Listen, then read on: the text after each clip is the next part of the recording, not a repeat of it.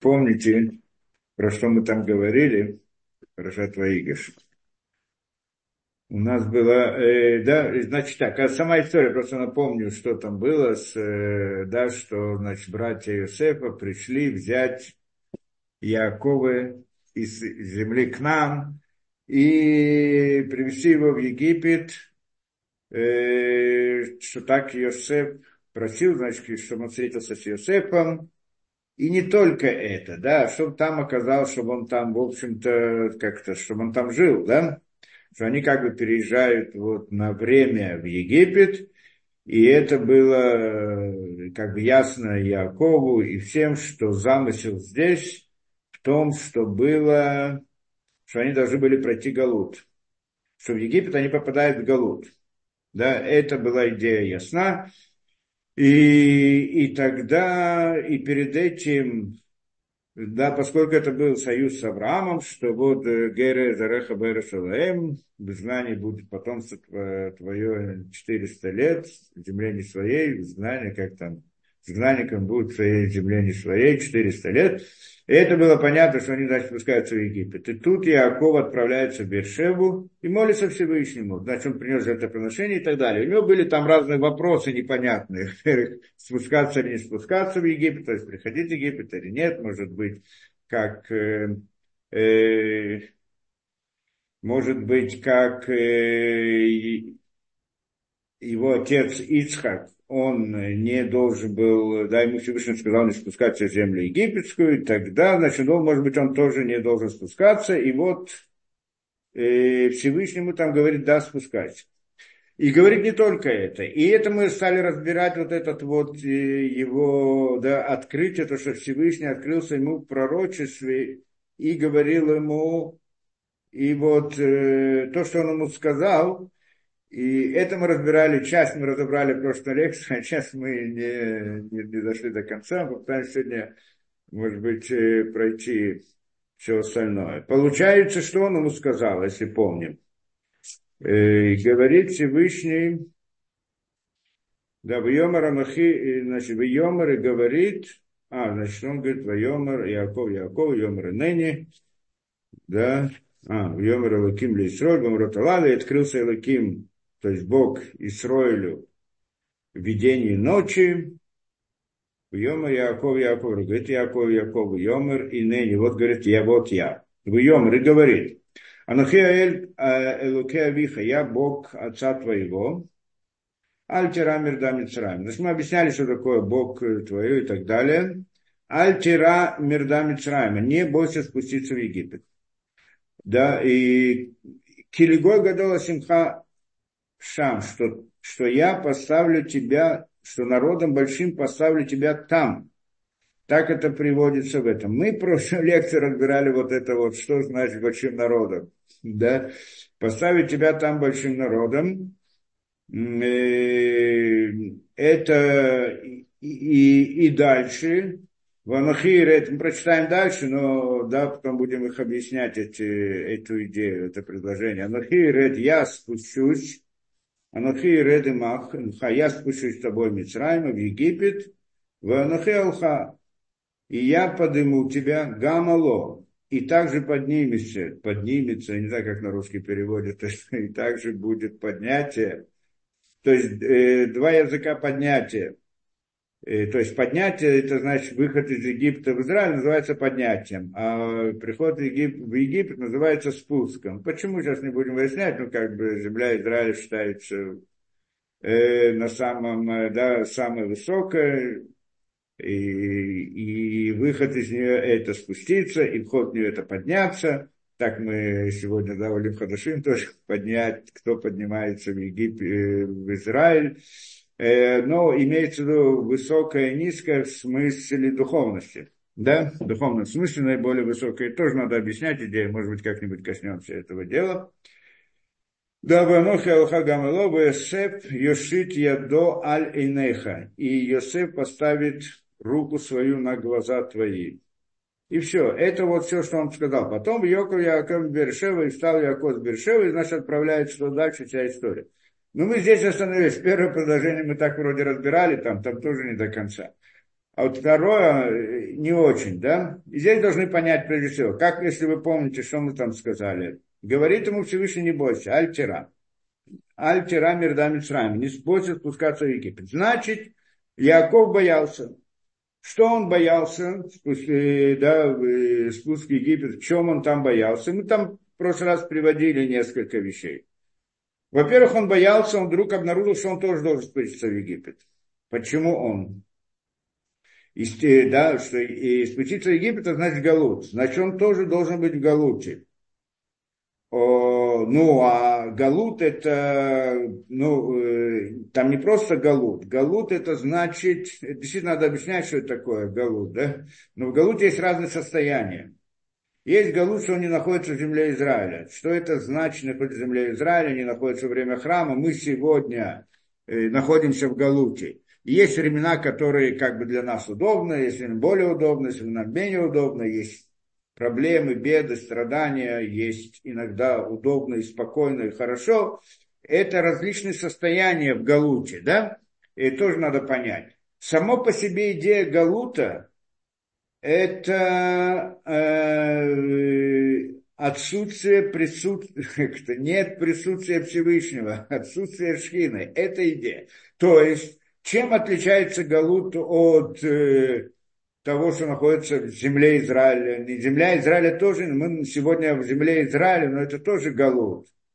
Да, а Галут не только то, что мы находимся в земле Израиля, а то, что есть управление особое с еврейским народом. Эта идея, э, значит, э, эта идея э, да, того, что еврейский народ находится в земле Израиля. То есть находится, когда есть храм, когда был храм в Израиле, тогда не были в Галуте.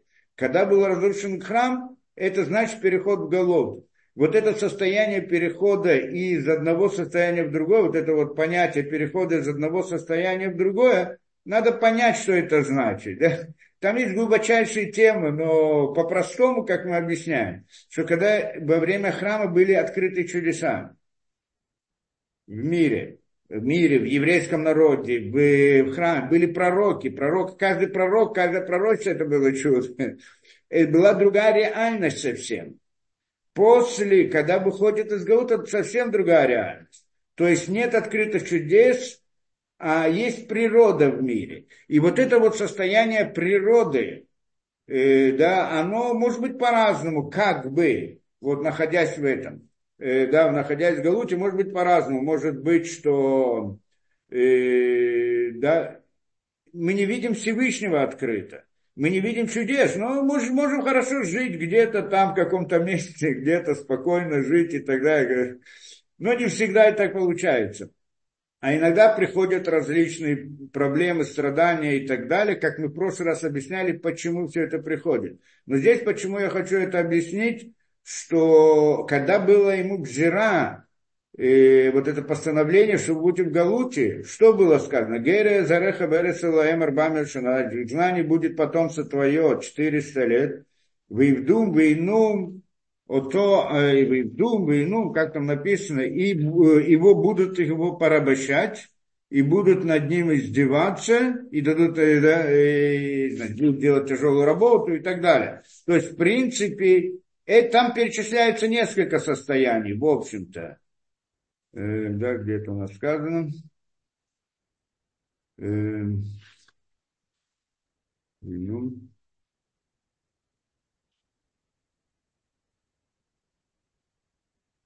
да. Э,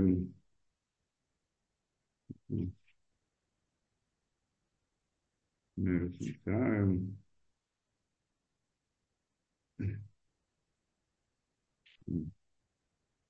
И здесь сказано, это Парашат Лефлаха.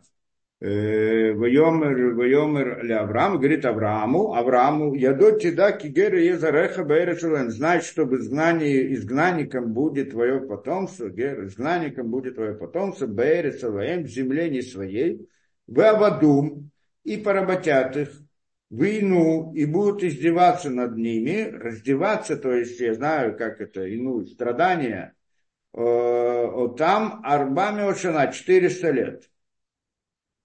Да? Так вот это, так что есть? У нас есть галут, есть порабощение есть иную страдания, да, различные беды, которые есть. И это, э, это три вещи. То есть сам галут – это отсутствие управления, мы не видим чудес мы видим природу. Это галут. Это само по себе, говорит, сам по себе страдание, кто хочет. да? Это, сам, это галут сам по себе, что мы живем в мире, не в том, котором могли бы находиться. Как это? Что мы не как бы находились в мире чудес в каком-то смысле. Это, это было, да, это нужно описывать все эти состояния, то, что было во время, когда был храм, там были удивительные события каждый день, каждый раз, в каждом этом мы даже эту, эту реальность не, не, не осознаем совсем. Мы немножко то, что мы учим и знаем и от мудрецов и так далее, и изучаем, так это эпоха, э, да, эпоха после разрушения второго храма, в общем-то, да, эпоха Танаим, там мы понимаем, что происходит. Немножко до этого, чуть-чуть мы понимаем Кнессет, э, Анчей Кнессет Адула, то, что сказано, а то, что было до этого, мы вообще не понимаем, не осознаем, как это, как это была жизнь, как было, как, как, как жили, как это, да, это значит, в каждом месте был пророк. Было 120 тысяч пророков за всю эту историю, там они тысячу лет находились от прихода в Египет до разрушения первого храма, где-то 800 с чем-то лет. И, и вот эта вот ситуация, какой они находились там, как это в каждом, да, у человека была какая-то проблема, он шел к пророку, шел к пророку, э, да, и, как, как поликлиника такая для нас, да, да, куда он приходил, там, он решал, разрешал его проблемы. То есть мыслили другими путями, видели мир по-другому совсем, и состояние в храме, там были каждый день чудеса, каждый день было. То есть не было э, вот э, как бы вот эта природа, которую мы видим, они ее воспринимали очень условно. Она как бы существует параллельно другой реальности. То есть реальность духовная для них была открыта. Это идея, э, что они находятся в земле Израиля. Да, это не Галут, а вот Гевла назовем так, да? А когда же они выходят из Египта, и из Израиля, то есть после разрушения храма, прекратилось это состояние. И поскольку прекратилось состояние, есть как бы в законах природы и так далее, для тех первых поколений, которые были, видели то, что было, и видели то, что потом происходит, для них это был шок. Какую ситуацию они оказались. Но последующие поколения привыкли, они это только и видели это. То есть они знают по рассказам, что что-то другое было но, но в жизни они видят то, что они видят. И, и, и привыкли, и так понимаешь, что так должно быть, наверное, так это жизнь. Более того, рассказы о древности, как там было, это кажется таким удивительным, сказками такими, что-то еще, что-то кто-то где-то, да, какой-то непонятной истории, что там было. А вот э, сама реальность, она как бы привыкли, мы живем вот так, есть это, да. Но, но и, да, события, и, то есть привыкли жить и осознавать, что, что даже если происходит что-то вне рамок законов природы, это какое-то особое исключительное событие, может быть, есть, а может быть, не было и так далее. Но до этого это была настоящая реальность. Это как бы была жизнь. Интересная вещь сама по себе. Во всяком случае, это что он нам говорит, что вы будете в Галуте и будете там э, порабощены и в страдании. И теперь приходит э, Яков, и вдруг он боится, что он тоже оказывается в этом Галуте. Ведь здесь сказано потомство. Тигера Зареха, потом твое потомство будет в изгнании. А Яков тоже к этому относится. И мы в прошлый раз объяснили, что не имелось в виду, что он боялся, что вот они у них будет порабощение и страдания, а у него, значит, и у него тоже, и этого он боялся. Не это имелось в виду. А имелось в виду, он так думал, что возможно, что это приходит из-за каких-то его грехов личных. Мы приводили там комментарий от Бенешхая, который объяснял эту вещь. Почему он опасался эту вещь. Он опасался того, что, да, опасался, что он тоже будет, что он в чем-то нечистый, в чем-то неправильный потому что Галут, он приходит для того, чтобы исправить поскольку, как это мы там объяснили подробно, идею, задачу э, человека в этом мире, что он должен раскрыть ложь.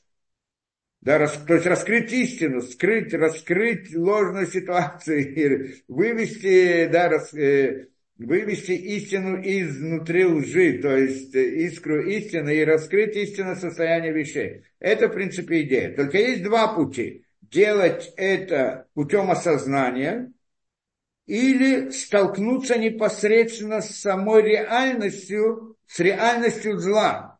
Что в чем идея мира зла? Что мир зла – это мир лжи. Он представляет себя хорошим, кошерным, красивым, как все эти красивые теории как мы приводили, коммунисты, там, коммунист, красивая теория, там, про счастье, и там, я не знаю, для всех народов, и всякие глупости, еще, или современные, там, разные гуманизмы, просто насколько они красивые, как они правильные и так далее. То есть, говорит, мы хорошие.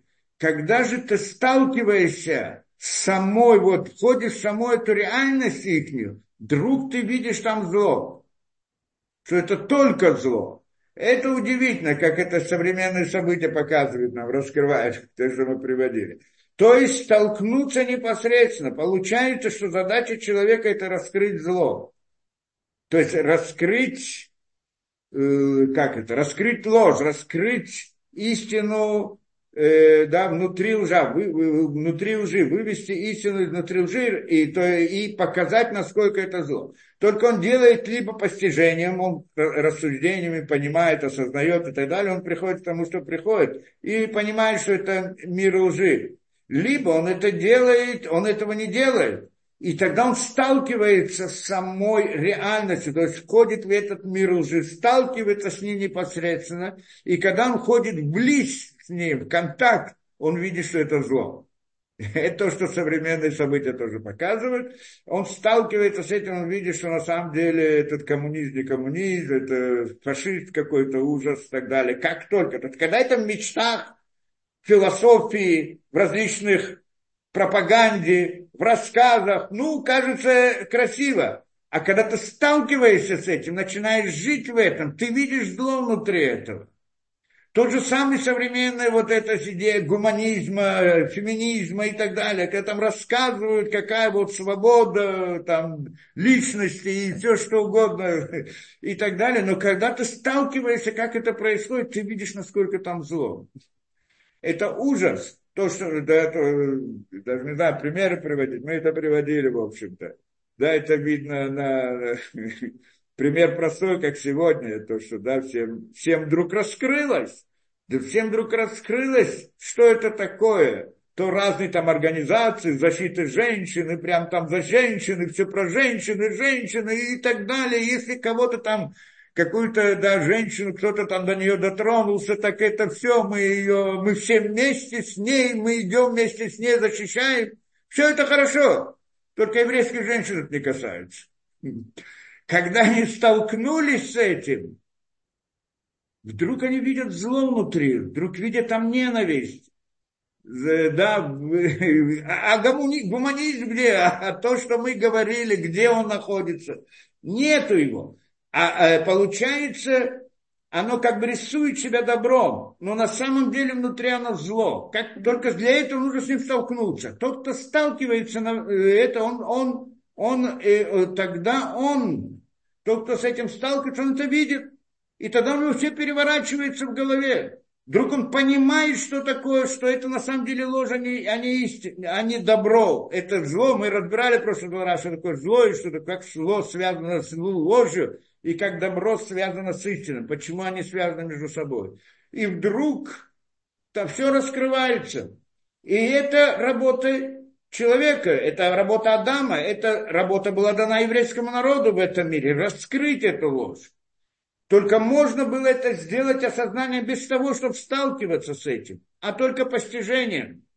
Или же, если ты этого не делаешь, то ты все равно это раскроешь, это зло, только путем того сам, личного соприкосновения со злом. И тогда ты увидишь, потому что зло издалека рисует себя как ложь. Я могу увидеть эту вещь. могу постигнуть, могу думать, включить голову, отключить, перебороть яйцерара, включить, как-то, включить мозги, осознать, посмотреть прямо в глаза, и тогда увидишь, что это ложь. А может быть, нет, я не хочу, мне это нравится, удобно, нравится, я хочу удовольствие, хочу это. Удовольствие, они рисуются красиво, там все красиво, все хорошо и так далее. Но тогда ты сталкиваешься с самой реальностью. И вот это столкновение, ты видишь, что это зло. Тем самым ты ее раскрываешь. Это идея, которая, да, это идея того, что, да, э, столк, э, что двух путей, как прийти к этому. Раз, Захария, я а, прошу да, прощения. Да, да, да, да. Да, мы сейчас прочитаем Таилим. Таилим. Открываемся да. 121. 121 для, для спасения еврейского народа и всех, кто защищает сегодня еврейский народ, и оказывается в опасности, и мы, значит, о него говорим Тиилем, чтобы Всевышний берег их, и также те, которые находятся в плену, чтобы смогли, чтобы Всевышний берег их и вывел их живыми. 221, 121. Ширла малось. Исо инай леорим, мян его изрим. Изрими им адуйной, ойсе шумаем воорец. Аль йитен ламой траглехо, аль йонум шоймрехо. Ине ло йонум вело ишон, шоймер Исраэль. Адуной шоймрехо, Адуной цилхо ряду минехо. Йоймом Ашемиш ло якеко, Вирех а Адуйной шморхо Николь Ро. И шморес навшехо. а Адуной шмор чесхо уво эхо меатова адуйон. 130. 130. Шира Маалось. Мимамаким Кросихо Адуйной. אדוני שמעה בקולי תהיינה אזניך קשובות לקול תחנוני.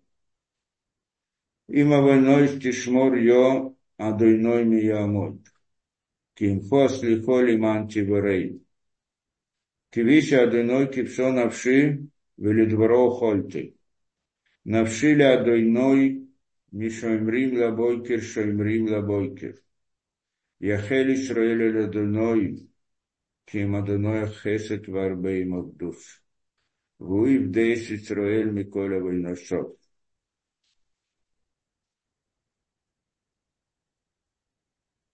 Что 91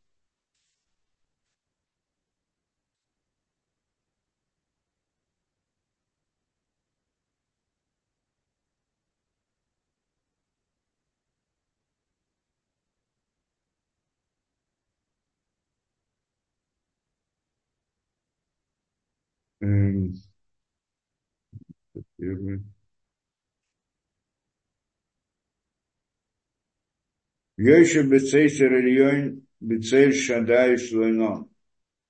Омар ле адельной, Максиму цадоши, Элгай втах бой. Кигу яцилхо мипах йокуш мидевер авойс. Бейвросо Йосеф лох, висахас кнопов тихсе цино русохера амитой.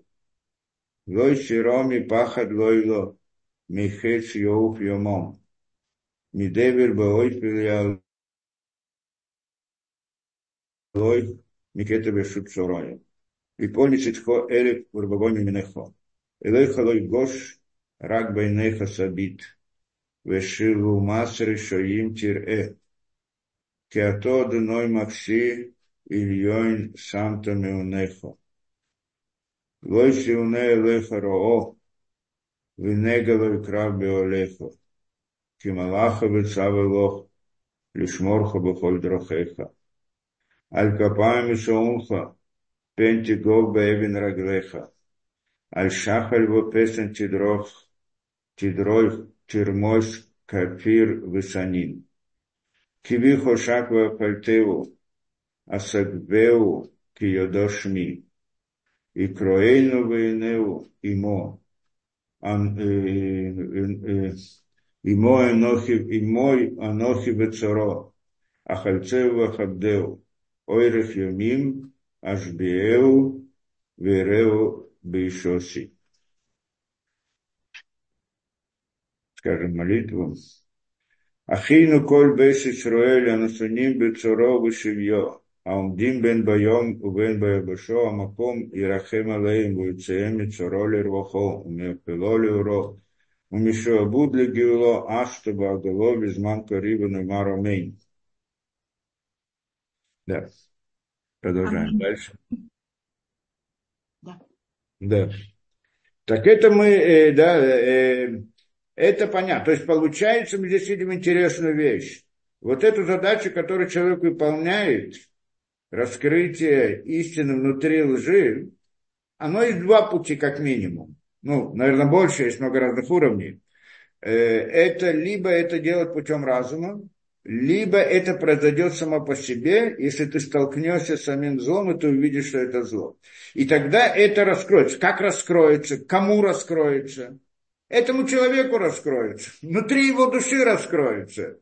И это сама по себе идея. То есть, где она должна быть раскрыта? Внутри души человек постигает, что он, что на самом деле, то есть у него был переворот внутри души его вдруг. Вдруг он понимает, что все, что до сих пор он там верил, думал, мечтал во всех там этих концепциях уже и так далее. Вдруг он понимает, что все это не так.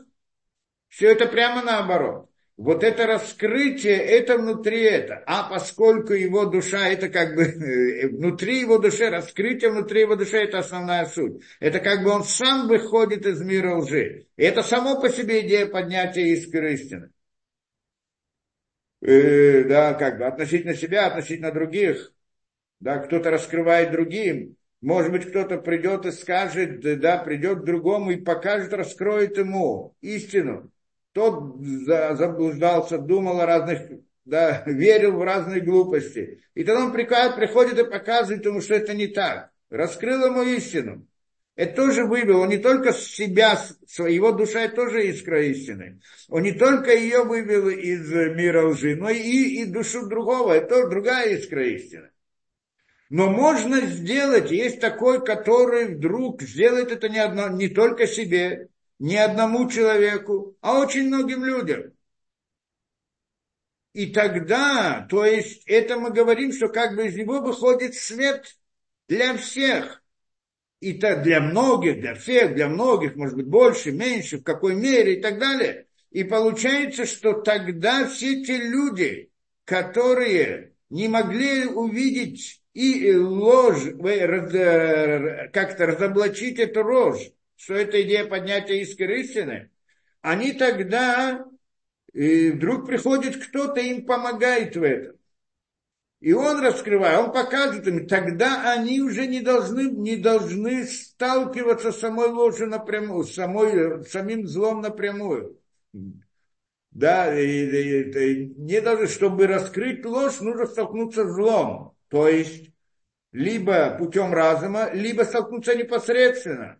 И тогда это, э, э, да, и тогда ему, э, и это многие, и тогда эти люди, вдруг кто-то другой для них это делает, значит, как бы выходит от него свет, распространяется на них, и он для них тоже раскрывает. Приходит говорить здесь, объясняет Всевышний Якову, то, что ты должен спуститься в Египет не для этой, не потому, что ты сам чем-то нечистый, в чем-то неправ, и, и поэтому как бы ты тоже должен пройти галут.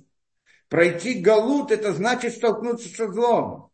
В той мере, в большей мере, в меньшей мере, то и так далее. То есть тот галут, который мы, как понимаем, даже когда человеку хорошо и приятно в галуте, он тоже сталкивается со злом. Только он этого не понимает, ну, как мы сказали, тот, который был видел до этого, и потом увидел второе, он сталкивается, он видит, что это, да, видит, что это такое, чем Галут отличается. Э, мы настолько погружены в этот, в этот э, в Галут, что даже не можем осознать разницу между Галутом и между тем, что было до этого, время присутствия храма. И во всяком случае, э, это э, че, э, да, И, и это говорит он Якову. Ты пришел туда не для того, чтобы ты должен был столкнуться со злом, чтобы раскрыть себе это. А почему?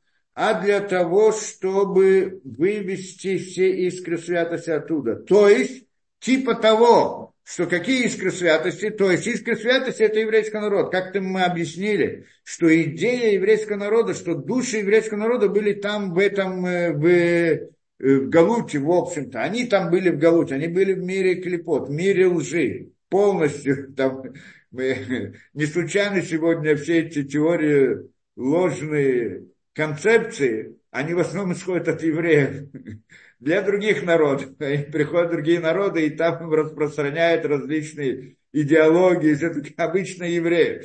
Почему? Потому что это те души, которые были там глубоко-глубоко в мире лжи еще в Египте.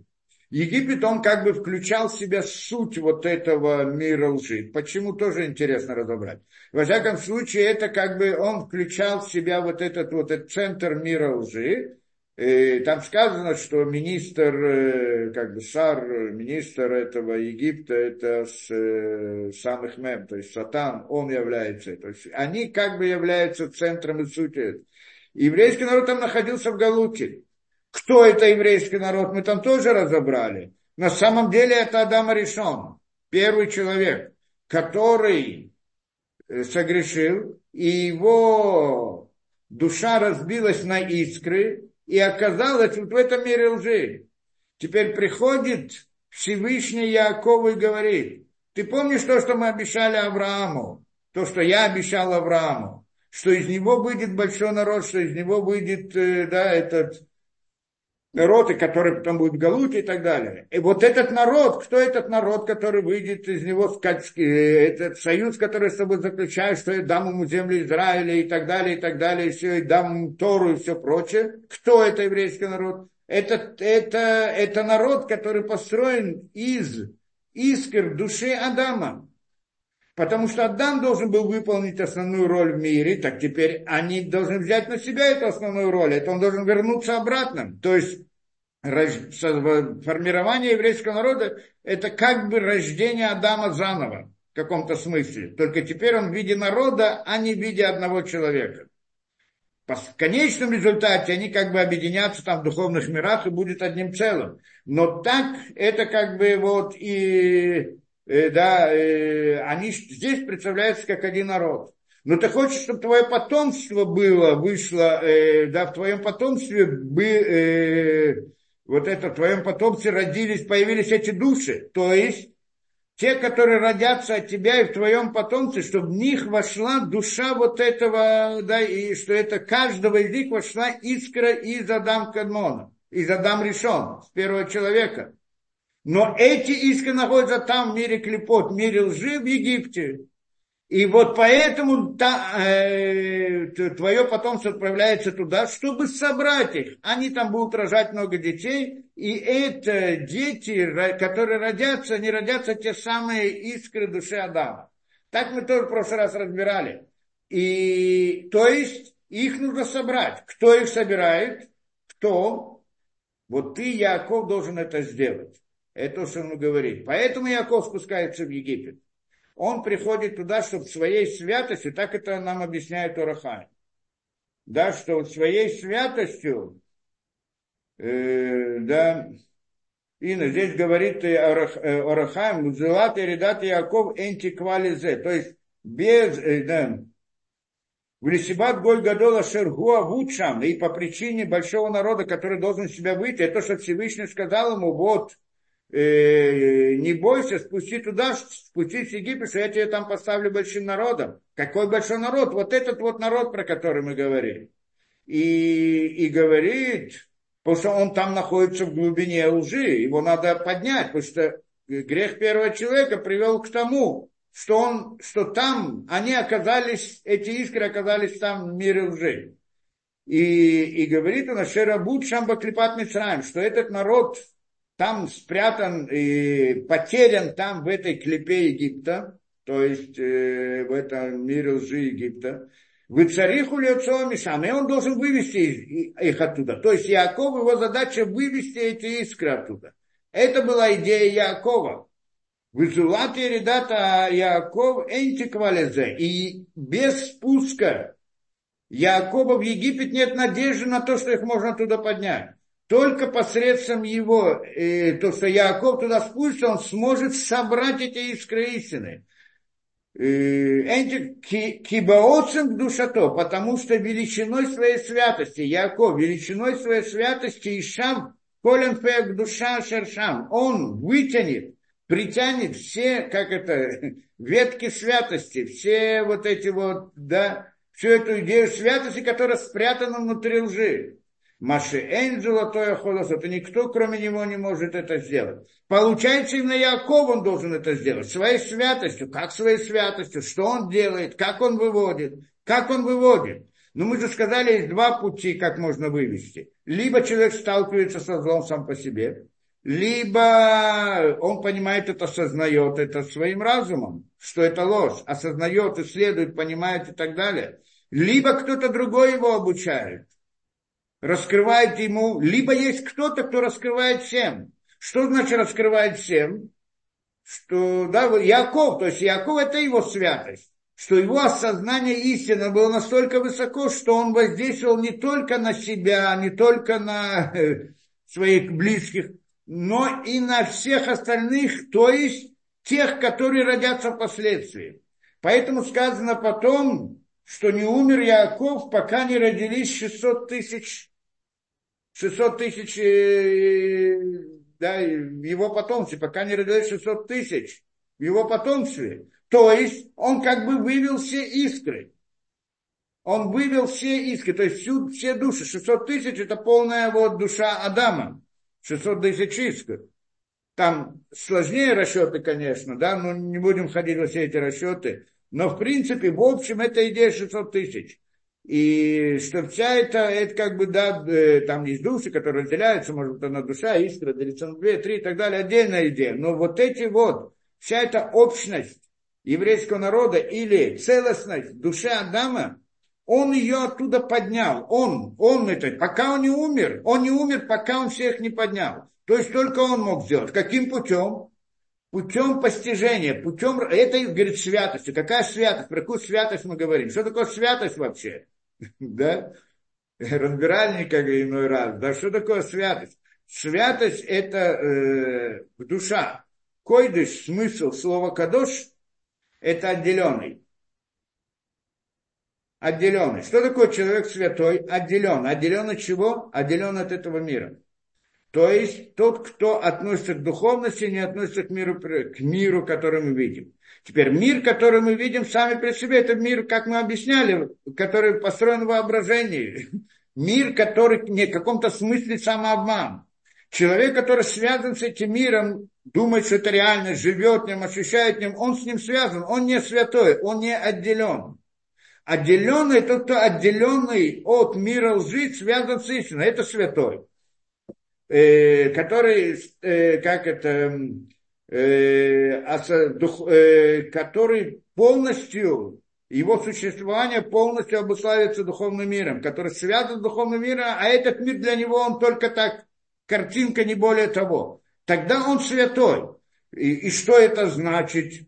Он привязан к духовному миру. Мы уже говорили, что такое духовный мир, тоже разбирали. Что это в каком-то смысле смотрим на человека, как у человека есть тело и есть душа, и, и, и душа – это мир мысли.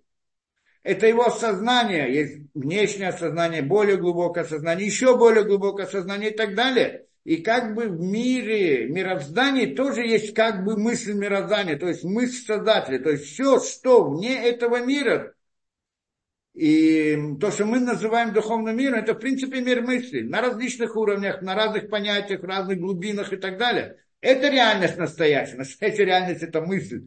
Более того, мир, который мы видим, мы его тоже видим где-то у себя в мысли. В конце концов, мы не раз приводили этому пример. Поэтому это основная реальность. И вот, но когда же он связывается с миром внешним, то есть считает его как реальность, значит, он не святой. Он присоединяет, он не отделенный. Отделенный, это значит, отделяется от этого мира. Это интересный взгляд на эту вещь. Получается это, что это значит? это значит, что он видит реальность так, как она есть, в реальность саму, то есть реальность мысли, как мы сказали, да, мысли, а не реальность, которая представляется ему как реальность через ощущение что мы эту реальность, которую видим перед собой, так нам кажется, что это реальность. Мы не раз разбивали здесь, почему это не может быть реальностью, что это всего лишь картинка где-то в сознании человека в результате раздражений, которые человек получает через глаза и так далее, как строится картинка. Но она не есть реальность, а только картинка, которая это необходимая для какой-то ситуации, для какой-то цели определенной и так далее. И, и поэтому не может быть реальностью. Человек, когда воспринимает это как реальность, и тогда воспринимает, и тогда строит свои концепции в рамках того, что он ощущает этот мир реальности, и как в этом мире реальности жить и так далее, в рамках законов этой реальности, как это получается, что он присоединяется к миру лжи, к миру воображаемому, тот, в котором он находится, правильно? В мире, который находится в его воображении. Он считает, что это реальность. И он с ним живет, он в нем крутится, он, он им дышит, им живет, им ощущает, э, и, и ее ощущает как реальность. Значит, это мир лжи.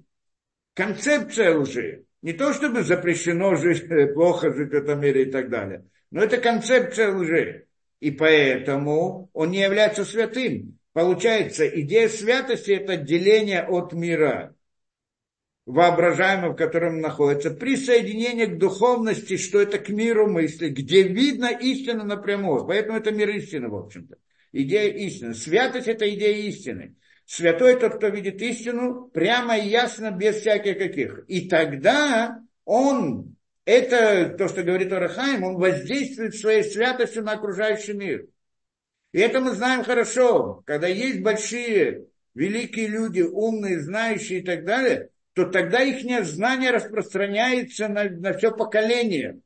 И тогда, и тогда всем им ясно, им нельзя при, продать какую-то ложную концепцию. Они все это видят и знают.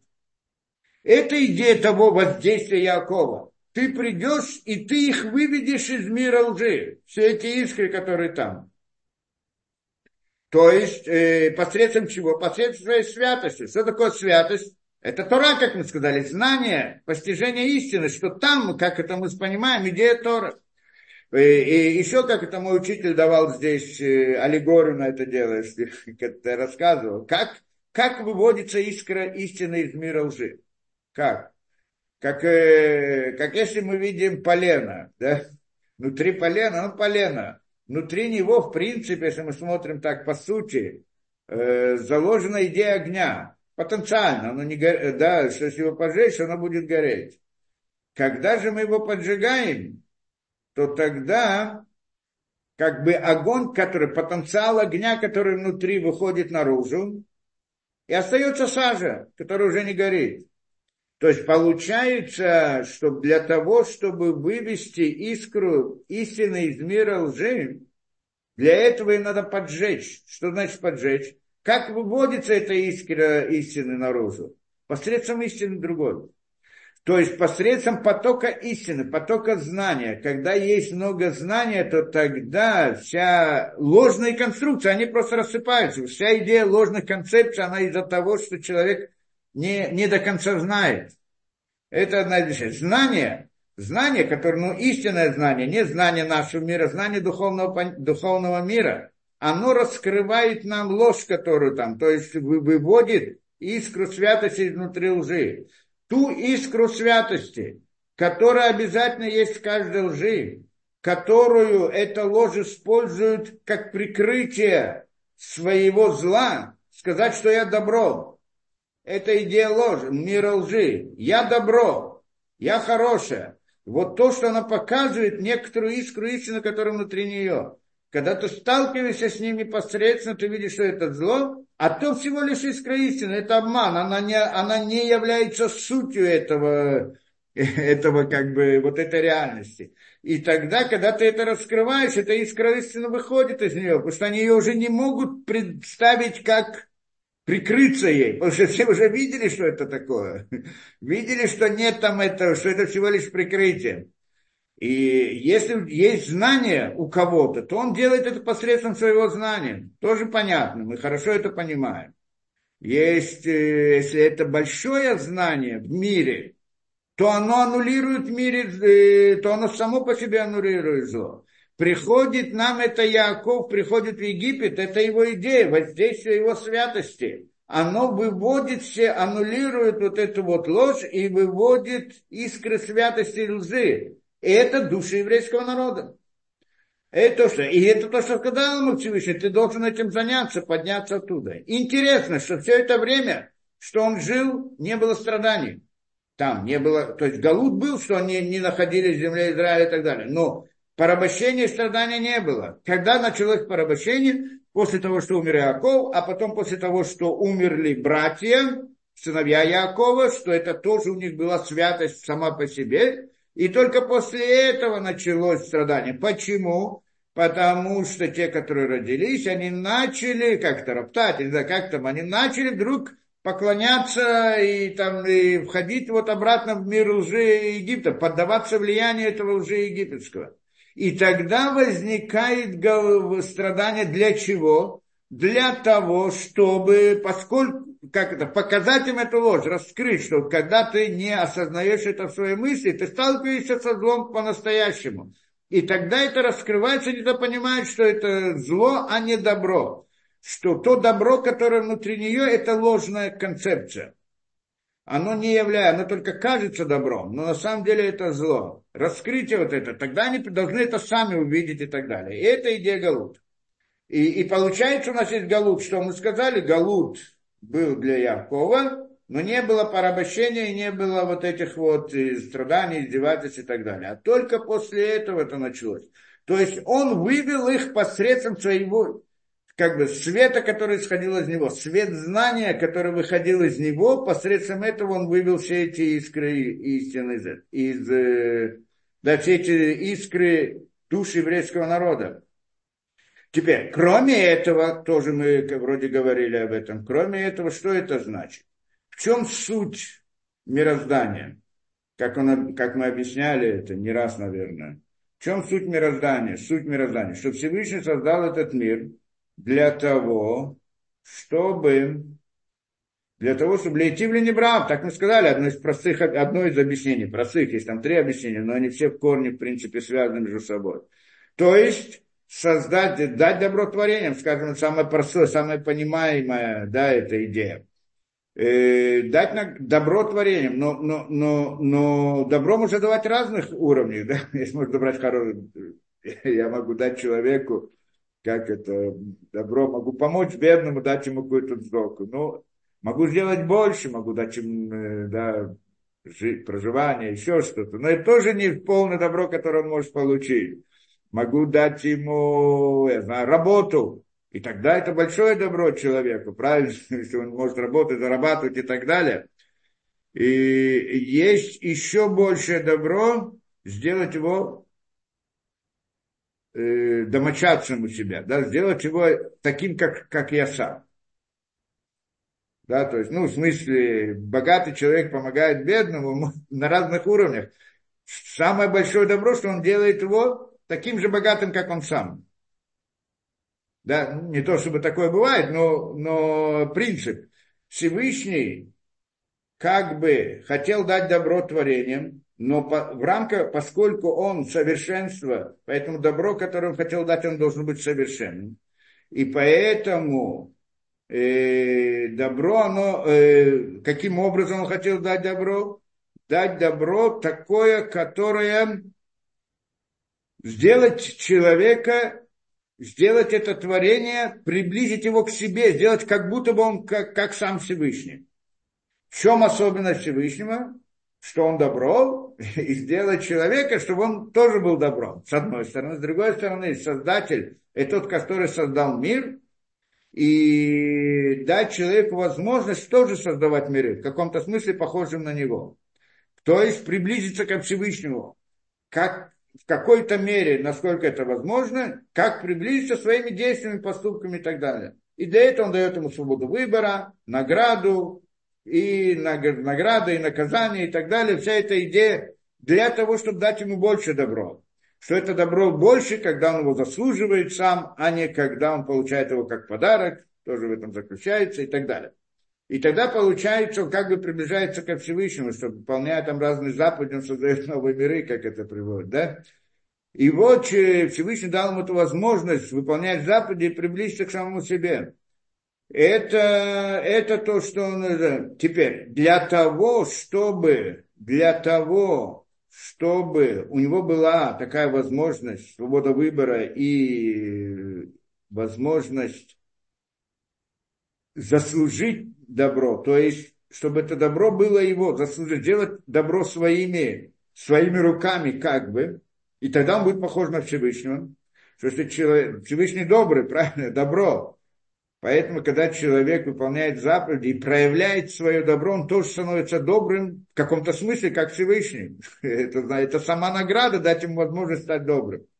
Но для этого нужно, чтобы был мир, где он мог бы быть, заслужить это добро. И для этого в этом мире должна быть истина, для него должна быть скрыта. Потому что если есть истина, то у него нет свободы выбора. Если истина открыта, нет свободы выбора. И тогда Всевышний создает некоторую реальность, и не целостную, не совершенную, и он, которую надо исправить, в общем-то. И он ее разрушает, и из нее строит новый мир, целостный и совершенный, но на, то есть тот мир, в котором есть вот эта идея нового мира, где есть построение, где есть возможность, э, да, где есть возможность заработать, где есть свобода выбора и заслужить, э, может заслужить награду. То есть, чтобы построить этот мир, что нужно для этого? Что такое мир? Мир это, ну мы знаем, есть творение, это мир, звезды, солнце и так далее. Но это объекты в этом мире, люди, объекты, тела. А есть управление над ними, это тоже мир. То есть включает все. А над ними есть еще управление и так далее. Там ангел, там что-то. Какие-то духовные понятия. Так получается, когда мы говорим о мире вообще, мы имеем в виду всю совокупность. И поэтому, когда Всевышний разрушил тот мир первичный, который он создал, потом исправил его, то есть, но исправил только верхние его части, духовные, духовные, духовную сторону этого мира. А нижние части оставил неисправленными и дал это человеку исправить. И таким образом человек может присоединиться к, к работе, вот к этому действию Всевышнего, что создание миров, как мы сказали. И тогда, с одной стороны, может делать добро и стать добрым, как, как немножко похоже на Всевышнего. Или же он делает свои действия, что это то же самое в принципе. И тем самым исправляет тот мир, который был разрушен, который надо исправить. И тогда он как бы создает новый мир, обратно похоже на Всевышнего. И так, и так это похоже на Всевышнего. Да? И это была идея, приблизить его ко Всевышнему. Это то самое великое добро, которое Всевышний хотел дать творению. Теперь, и вот и, и, и первый, кто должен был это, получил эту роль, выполнить эту роль, да, э, кто получил эту задачу выполнить эту роль исправления мира, это был первый человек, Адам. То есть он был целостный и совершенный, с, небо, с возможностью делать зло. И перед ним был мир зла, который был разрушен, то есть мир, который был разрушен. Внутри, там то есть было зло, он жил в мире истины, а там был мир зла, как бы вот мир разрушен, то, что разрушилось, из, из, из разрушенного самое лучшее было построен новый мир, а то, что худшее, оно осталось, и это был мир лжи. И вот тот самый мир лжи, про который мы говорим, мир Клепот. И он как бы, и был Адам, и был этот мир, мир лжи, вне него. Он мог в него не входить. И тогда бы он достиг бы большого совершенства. Но у него был такой, как это, соблазн, войти внутрь мира лжи и поднять его, осветить его, сделать его истиной. Мы где-то объясняем в лекциях грех первого человека был великий сон, он был сам чистый. И, да, и, да, и он стремился только к истине и к добру. Но он думал, что в этом заключается идея добра. То есть это была его ошибка. Не случайно совсем. Войти в этот мир лжи и исправить его. И тогда он согрешил и упал в этот мир, разбился на кусочки и искры истины. Появилась искры истины, там рассыпались везде. И это вот эти искры истины, мы сейчас говорим о еврейском народе, то, что надо собрать у Якова. Теперь получается, у нас в этом мире лжи было две вещи. Одно, те искры истины, которые были в мире лжи, которые Всевышний не исправил, оставил это для человека, и дам решен должен был сделать. К этому прибавились души еврейские, вот эта душа Адама, которая разбилась на искры, и тоже упала в этот мир лжи.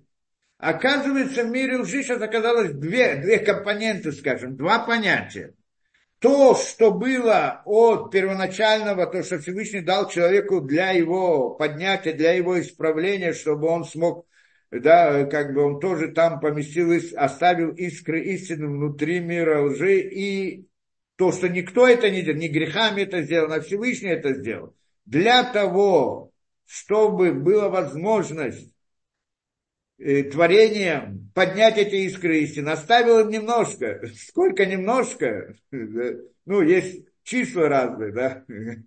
Ну, есть такое число, рапах называется, 288 искр истины, которые там оказались внутри этого. Есть другие числа, но, но это не так просто число, оно сложно немного. Теперь получается, что он должен был это выплатить, но он не испорт, не сделал это и сам разбился. Теперь приходит э, да, Яков здесь в Египет.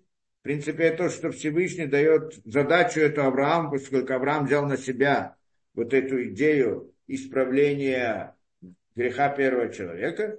И тогда э, Всевышний заключает с ним союз, что вот эти вот душу Адама, это будет Адам тот, который был первоначально, он будет его потомцем. Только его надо вывести. Его надо собрать. Потому что Адам, его душа разбилась на кусочки, на искры. Их надо собрать. И теперь они не, не может родиться полностью как один Адам, целостный, а как много людей, как народ. И тогда эту задачу выполняет сейчас Яков. Он приходит и выводит эти искры. Но то, что было ложь, до сих пор она осталась там. Это понятно, да? то, что было разрушено до того, до греха первого человека, оно осталось там. И, и сами эти души, которые потом они грешили, делали разные вещи, тоже кто-то попадает, возвращается, поднимается туда, там немножко сложно, не будем в это входить. Теперь после этого, после этого они выходят э, из э, Египта. Выход из Египта и получение Торы. Что они там получают Тору? 613 заповедей. Зачем 613 заповедей? Что когда они выходят из Египта, выход из Египта – это окончание формирования еврейского народа. Там в Египте это было формирование еврейского народа. Вот вся эта, вся эта идея, это, да, как там сравнивается Мидрашим, сравнивается Египет с маткой женщины, как, да, вот, это как бы еврейский народ, он как бы там в зародыше, и потом выход из Египта, это как рождение. И все эти страдания, которые были, это как схватки. Ну, мы же говорим всегда, это связь у нас, э, сравниваем с человеком, человеческими понятиями, для того, чтобы было понятно. И это значит, как бы он рождается, он выходит. И после того он как бы родился, как бы заново выходит Адам, первый Адам. Какая задача у него была? Исправление мира. Вот эту задачу ему дают сейчас в получении Тора на горе Синай. В чем вы, каким образом исправляется то, что вот э, каким образом исправляется э, да, вот это вот мир, тот, который должен был первоначально быть исправлен еще первым человеком, посредством 613 заповедей. Это уже касается этого. Поэтому Тора не была дана раньше, а была дана именно в этот момент. Когда Адам согрешил, рассыпался, и тогда должен был кто-то взять на себя эту роль. Пока не пришел Авраам, не было такого. Авраам взял на себя эту роль. Потом формируется еврейский народ, выходит из Египта, как бы рождается заново Адам, и теперь он получает Тору, что вот ты уже как бы и твоя душа поднята оттуда грех Адама как бы исправлен, да, потому что там еще Авраам мы разбирали, он исправлял грех первого человека, что он исправил грех первого человека, и тогда теперь задачу его надо выполнить. Каким образом? Посредством заповеди, мецвод и так далее. На самом деле это не так просто, потому что на самом деле в течение времени, и даже, может быть, там же в Египте, как мы знаем, евреи, которые вышли, родились, потом обратно согрешили, входили, значит, обратно их души попадают в мир клепот, либо да, либо нет, поднимаются, не поднимаются, исправляются, есть там сложный процесс, и мы не будем в это входить. Но, в общем-то, идея ясна, да, это как бы два этапа. Сначала поднять как бы душу Адама в виде народа, а потом этот народ должен исправить, выполнить задачу первого человека, это значит посредством Тарьяг Мецвод, 613 заповедей, исправления этого. Теперь, и здесь мы видим, э, да, это то, что было сказано Якову, это то, что он должен был сделать. Интересно, что именно пока они, в них был свет истины горел, это значит, когда был Яков, и когда были его сыновья, то тогда не было в Галуте, был Галут, но не было страданий в Галуте. Как только этот свет истины перестал, и тогда они стали идти за обратно за египтянами, за их традициями, за их идеологией, начинают входить обратно в ложные, э, да, в эти, в эти ложные концепции, только то, что было там в Египте. И тогда начались страдания для того, чтобы раскрыть эту истину. И обратно мы сказали, что те, которые вышли, не все вышли, но на самом деле это они вышли как бы из мира, из мира клепот, но они рождаются, родились и, и не захотели выйти из Египта, и тогда умерли там, а потом они вернулись обратно в еврейском народе в поколениях, постоянно рождаются вот те, которые это, да? Там вопрос, если они обратно вернулись в мир клепот или не вернулись, или находятся там, это там тоже немножко сложно, но есть разные процессы непростые. Но по-простому, схематично это можно понять. Они как бы он как бы их вывел на свободу, только они не смогли выполнить все, это делается впоследствии. И как мы говорили, что на самом деле там был как бы выбор, что это как э, рождение ребенка мы говорим. Рождение ребенка, создание ребенка внутри утробы матери, оно происходит сначала с голова, потом тело, руки, ноги и так далее. То есть это происходит. Поэтому вначале были создана как бы голова еврейского народа, это самые высокие искры, искры души Адама. Это было первое поколение, так говорят нам мудрецы, что такое поколение больше никогда не было.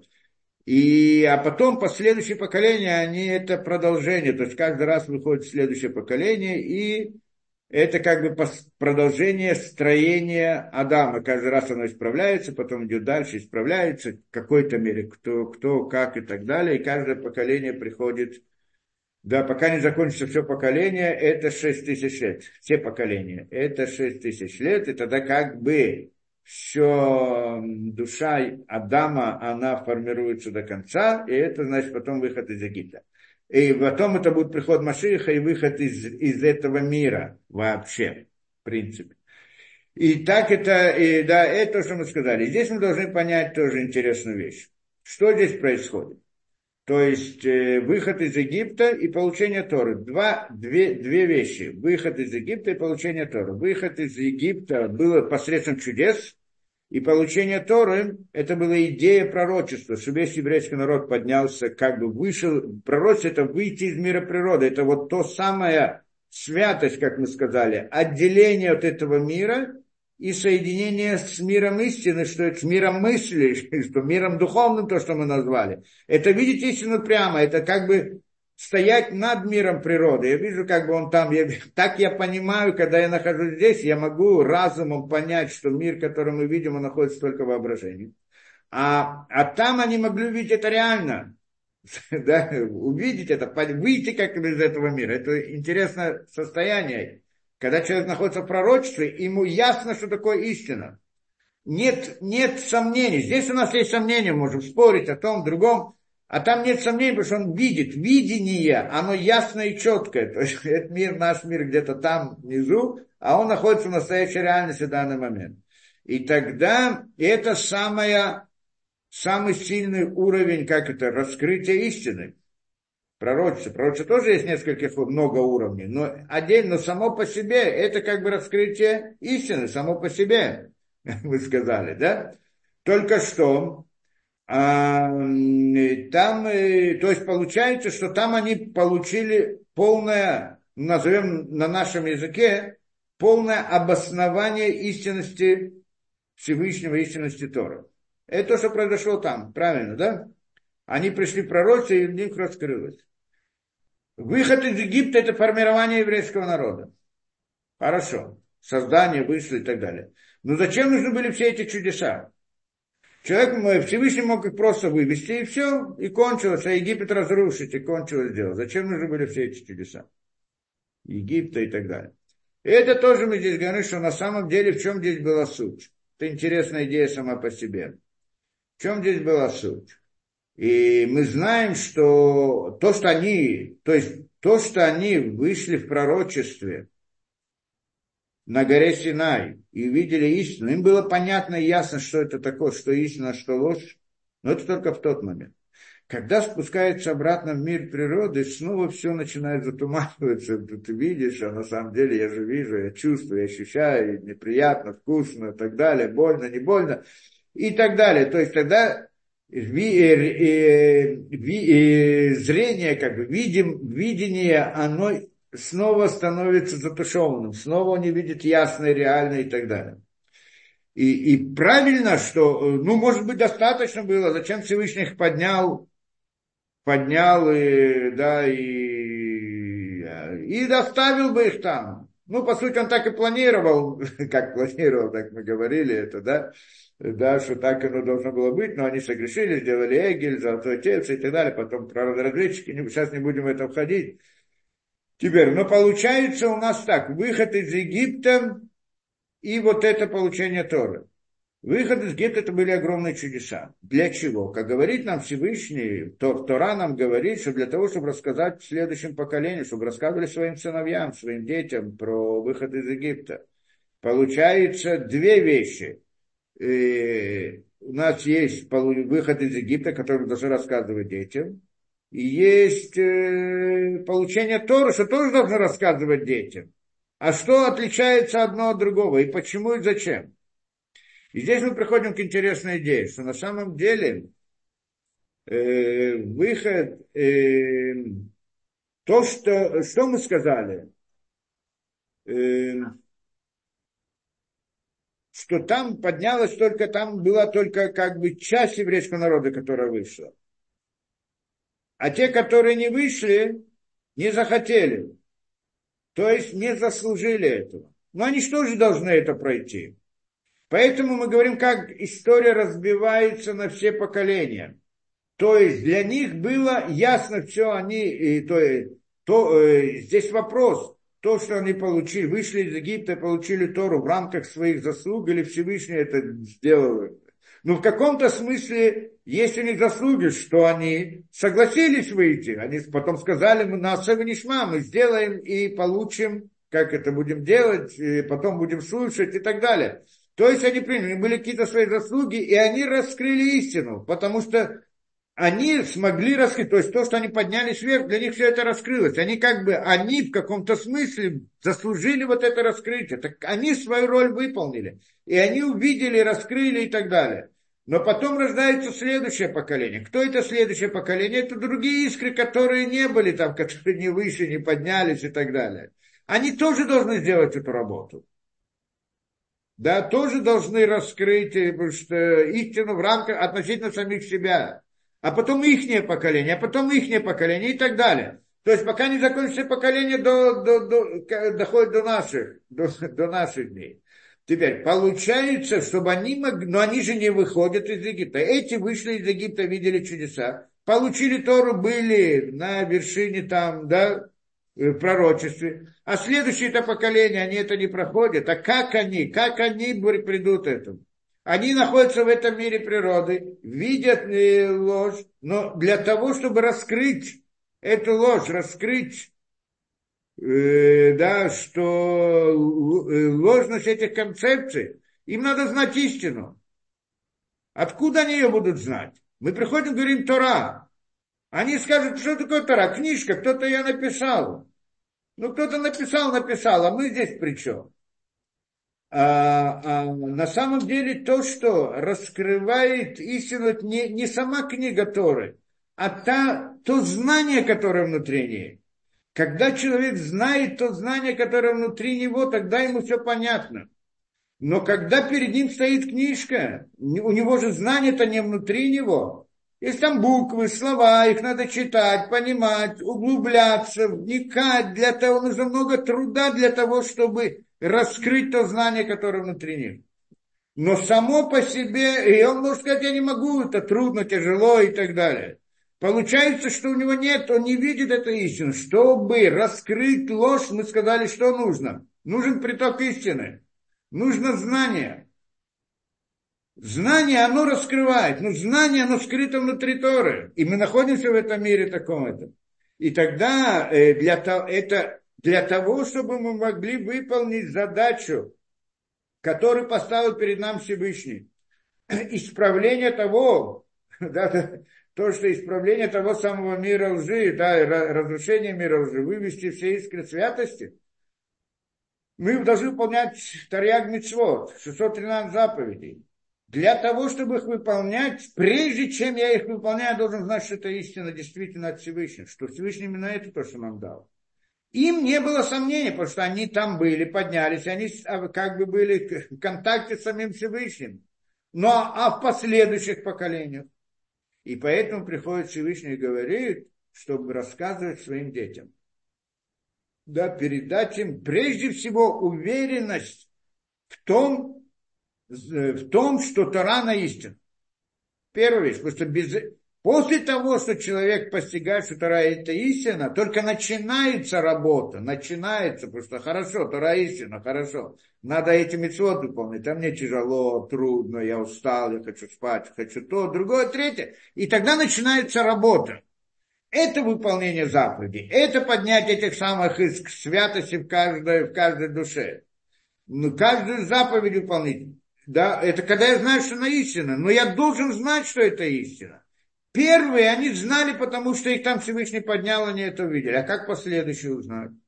И для этого он дает нам две вещи. Это то, что мы говорим. Выход из Египта и, и получение Тора на горе Сина. Это как бы две основы, на чем строится вера еврея. То есть это первое, то, что мы должны знать еще до того, как мы выполняем заповеди. Ну, по сути, так должно было бы быть, да? Ну, ребенок так оно... Ну, у ребенка в еврейской семье он выполняет заповеди, потом узнаем то или другое, третье. Но это, в принципе, идет как бы вместе у ребенка, да, воспитывают его в, этом. Но вот это вот, осозн... там тоже не так просто у ребенка, как работать психологии, надо разобрать. Во всяком случае, эти две вещи, это, это в каком-то смысле способ обоснования доказательства последующим поколениям еврейского народа, что Всевышний дал им Тору, и у них есть такая задача. Поскольку они не находятся в том самом мире, истины до конца в мире духовном, в мире мысли, а находится в этом мире, в этом мире они должны знать, что у них есть это, что вот это знание, которое они получают, это истинное знание, не какая-то там, кто-то там придумал и так далее. И чтобы сделать, э, это первый шаг, это, это еще не выполнение задачи, это только для того, чтобы начать выполнять задачу его. Значит, он ту задачу выполняет, а не что-то другое. Это первое. И и тогда есть, говорит нам, есть две, есть выход из Египта и получение Тору. И тогда у нас возникает, зачем нужно две? Может быть, достаточно было только, может быть, достаточно было только получение Торы. Да, э, что такое получение Торы? Это идея еврейской традиции. Ну, и то, и другое у нас передается по еврейской традиции. Тора передается по еврейской традиции, и рассказывай Египте, о выходе из Египта, рас, говорю, рассказывай детям своим, сыновьям сыновей, сыновей своих, о, о выходе из Египта. И это тоже, то есть это две основы. Чем они отличаются один от другого? Почему нужно две? Почему недостаточно, может быть, чудеса, которые были в Египте? Да, и тогда просто Моше даст им книгу, Тору для Всевышнего и выполняйте. Почему они должны были подниматься тоже на уровень пророчества и сталкиваться с этим? Или же, если они поднялись на уровень пророчества и видели истину до конца, зачем надо было чудеса в Египте? Два понятия. И здесь интересно, мы, в принципе, должны осознать суть человеческой природы, суть человеческой сути. Это же основа основ, особенно для нас, наш вот присутствующий здесь, что все как-то пришли, кто приходит или интересуется религией, или приходит к религии, он э, должен был пройти этот этап. Что мне кто-то говорит, что Тора это вот, Тора, еврейская Тора. Откуда я знаю, что это истина? Может быть, нет. Те, кто родились в еврейской семье, в религиозно воспитаны, ну, там у них тоже есть этот этап, но он по-другому происходит. А вот э, тот, кто пришел к религии вот из этого, как он пришел? Он исследовал, думал, рассуждал и так далее. И пришел, э, каки, каким образом, тоже вопрос. Но это, в принципе, ну, причем у каждого, как бы, да, своя история, но, но они все, в сути, они все похожи. Да, осознание того, что Тора это истина. Это первое, то, что это прежде, чем начать выполнять заповеди. Да, это прежде, это надо знать истину, прежде чем верить, как мы говорим, мы верим в Бога, верим в Тору, верим в это. Прежде чем верить, надо выяснить, что это истина, потому что нельзя верить в глупости. Это у нас правило основное. Мы не можем про... верить, это не принимать что-то на веру. То, что мы принимаем как истину, мы должны знать, что это истина. Мы не можем ее принять на веру, как это в некоторых там местах, да, идеологиях. Мы должны знать, что это истина. После того, что мы знаем, что это истина, начинается вера, как мы учили. В чем заключается вера иммуна? То, что на иврите есть понятие иммуна. Иммуна, это как мы переводили, это лейтамен, льет нейман, ли амана, брит. Быть вер, э, тренироваться, быть верным союзу. союзу со Всевышним. Но для этого нужно знать, что союз был истинный. То есть потом начинается вера. Вера это когда человек знает, что Тара истина, и требуют от него соответствующего поведения, а у него нет сил, нет желания, нет этого. И тогда ради Всевышнего он перебарывает себя. Это называется вера, работа веры. Я, да? Почему? Потому что и, иногда тоже это, как это происходит, что вдруг он, да, вдруг э, должен встать рано утром на молитву, а он спать хочет, тяжело, это, как же так, сам себе, Всевышний же приказал, надо молитву, молитву всем, а сразу начинает, а может быть его нет, а может быть все это не, а может, а потом думает, нет, ну я же проверил уже, у меня все это, да, там все ясно, вот все, я, ну, что можно делать? Не могу, да, не могу идти. Может быть, кто-то придет это. Это так идет человек, который выходит из религии, религиозный человек, воспитывающий, все, выходит из религии. Это путь у него. Мне тяжело, он верит, что есть Бог, что есть ну, тяжело, хочется так, есть разные, да, любит это, вкусное то, вкусное другое и так далее. Ну нельзя же, нельзя, ты же знаешь, что нельзя, это плохо, это не твоя роль, ты должен. Я знаю, знаю, но, но вкусно а вдруг это, а вдруг там, да, а может быть Всевышний не обратит на это внимание. Сначала он себя а, объясняет. А может быть, э, да, немножко, один раз. Я же много, я же делаю много хороших вещей, один раз я что-то сделаю так. Потом он сделал один раз, потом говорит, подожди, один раз, ну, еще раз, один раз. После нескольких раз уже нельзя сказать еще один раз.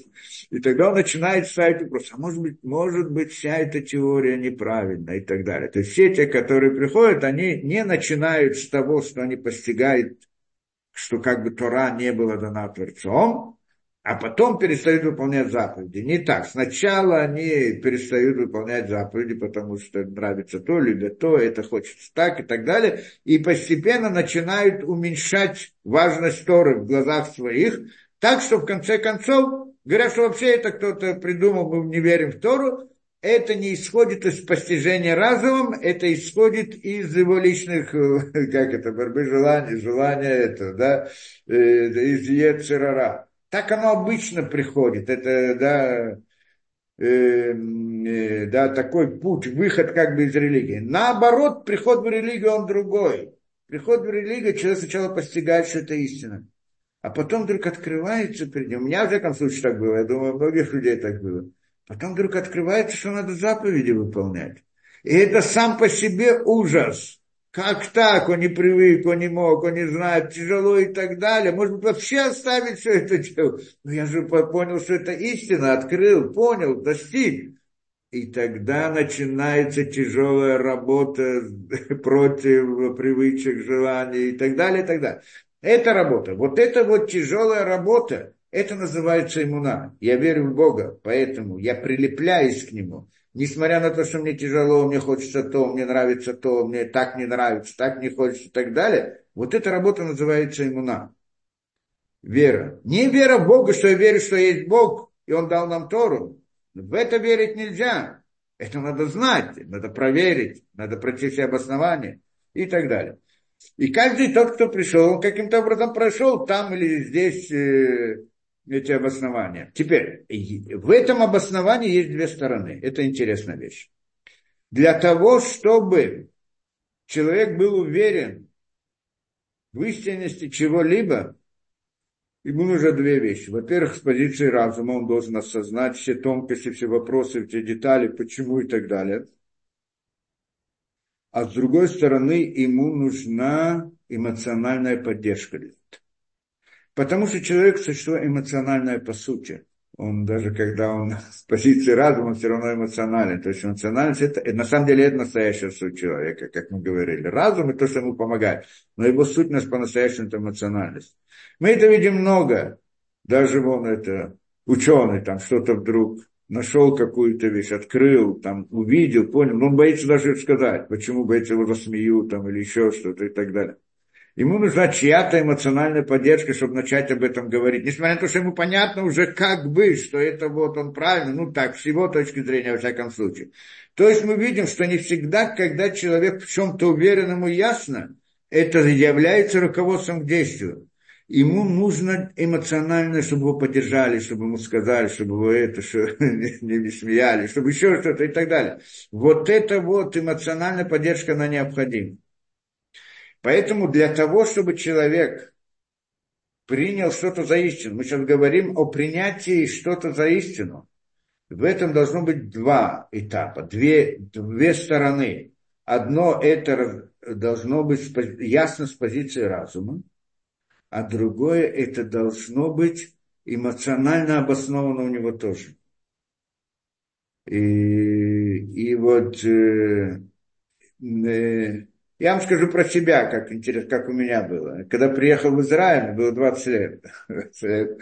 Приехал в Израиль, там был, стал, это сразу пошел в Технион, был студентом в Технионе. И мне интересно было разные философии, еще в детстве там учил много разных философий, все, все что угодно, и только до этого пришел к выводу, что там все это ложная ситуация, но что такое истина, я не понимал. И, естественно, я тогда был, еще не верил в Бога, все, я, не, я очень уважал, когда я не знал, что есть такие люди, которые верят в Бога, ну, в те времена, это, когда мы пришли, не было интернета, это все было закрыто, это, мы ничего не знали совсем, когда это было в 70-х годах, и когда, и когда я узнал, что есть какие-то люди верующие, я там видел, какие-то люди ходят в шляпах и так далее, думал, какие-то христианские. Мне говорят, это, это евреи верят в Бога. Я очень удивился, как еврей может верить в Бога. Да, то есть, э, как, ведь люди умные, люди умные, может верить в Бога, который знает, образованный и так далее, понимает все, как можно верить в Бога. А, но с другой стороны, я их очень уважал. Я думал, что они не верят в Бога по-настоящему, а соблюдают традиции. Вот за еврейцам мне было очень важно. И вот они соблюдают, они согласны делать разные трудности для того, чтобы сохранить еврейскую традицию, несмотря на то, что там и так далее, нужно как будто бы верить в Бога и так далее. То есть за это уже, пока, пока не пришел, где это был, где-то в армии, ну там во время этого были в армии, ну, во время Техниона есть там, каждый раз там был Чернут, все, Милуим и так далее. И, и, и в армии я всегда это, как это, интересовал. Да, я подходил ко всем, кто скипа, и сразу с ним начинал, это, всех, кто видел, спорить и так далее. И, знаете, к одному подхожу, говорю, как ты можешь верить в Бога, когда э, вот в Торе там, да, что мы знаем, что земля она круглая, а в Торе написано, что она плоская. Кто тебе сказал, что в Торе написано, что она плоская? Во-первых, не написано.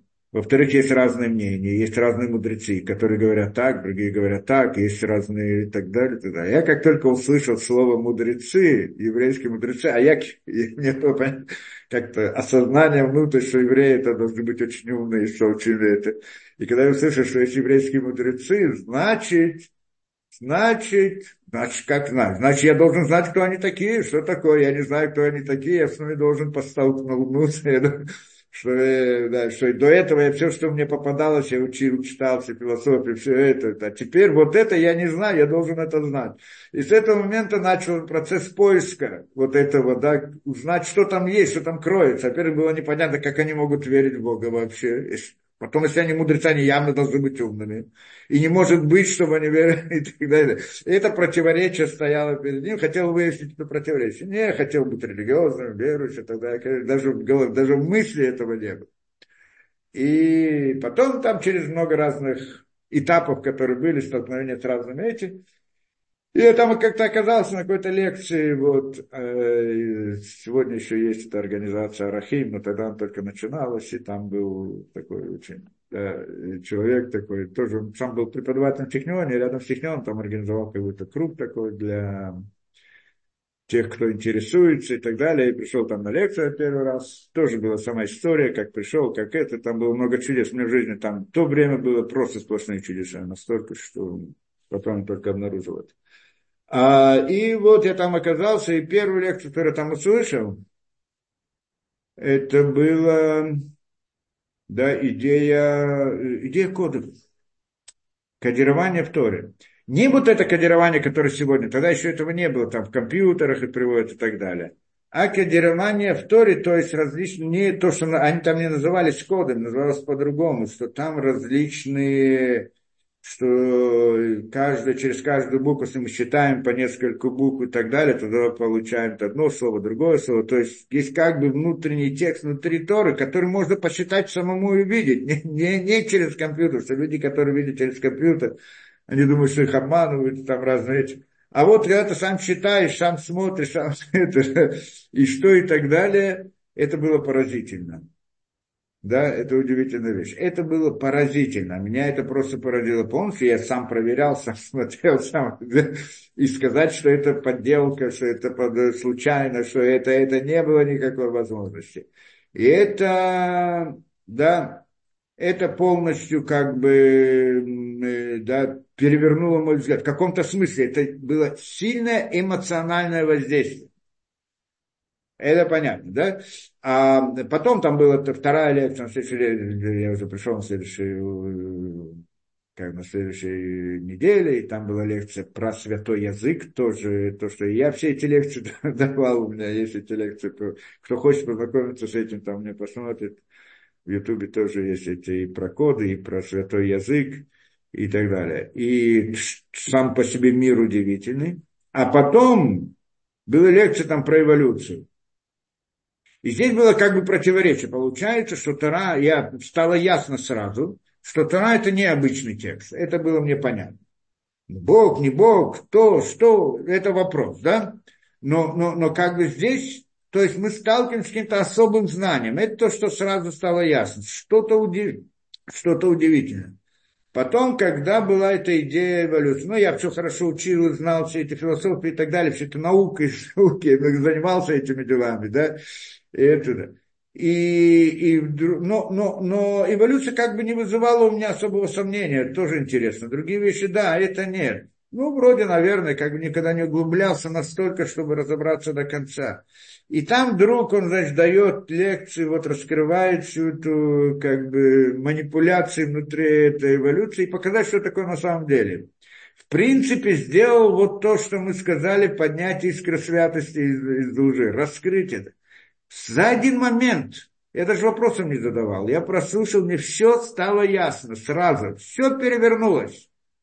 Сразу, так вот вдруг я понял, что я все знал, весь материал я знал, только надо было дать еврейскую точку зрения, то есть показать на ту самую истину, которая внутри. Просто раскрыл это, и все стало ясно. И сразу же мировоззрение перевернулось. Что значит? Все стало ясно, что это, что это ложь, да, вот это вот эволюция, и там все теории, все эти объяснения, все, несмотря на то, что есть там много ученых, которые там что-то говорят и так далее, ясно почему, зачем и так далее, все стало ясно. Из, да, и это, это как бы переворачиваем мировоззрение. Но с другой стороны, когда выходишь оттуда и начинаешь, подожди, это что это значит? Это значит религия, значит вера в Бога, значит то. Как может быть? С одной стороны, понятно, что все это вот это вот, это, это истина, что на самом деле вот эта вся эта как бы, наука, как бы около научное объяснение это ложь. А с другой стороны, как же так? Весь мир, вся наука, вся, все, все, все наше знание. И тут вдруг я вспоминаю про коды Торы. И это дает мне силы делать шаги дальше. Само знание, оно еще не дает, оно не дает силы. Потому что силы заложены в эмоциональности. Нужна эмоциональная поддержка для того, чтобы протол... то, что ты уже знаешь, взять для себя на вооружение. Я не знаю, у меня так оно было, я думаю, что очень многих людей, вот все те, кто прошли, они тоже прошли вот, ну, какой-нибудь по-другому и так далее. Но это мы здесь видим, две, два этапа, две вещи. С одной стороны, должно быть с позиции разума полное обоснование истинности, но этого недостаточно. Почему? Потому что человек – существо эмоциональное. Он боится это признаться самому себе, боится признать это перед другими людьми, что это боится, а как же я буду вот со всем, что я до сих пор жил и смотрел и видел, как же все это. И это, то есть в принципе, его эмоциональность первичная до этого не дает ему принять то знание, которое он понял посредством разума. Для того, чтобы он мог его принять, ему нужна другая эмоциональная поддержка против его первой эмоциональности. Назовем это так. Должна быть какая-то поддержка, которая, которая вот вызывает. И это вот эта идея кода. Теперь, э, последствия, последствия, что на самом деле, когда я уже принял и начал, учил, изучал, ясно, мне не нужны эти коды для доказательства, я и так знаю без, без этих кодов и все прочее.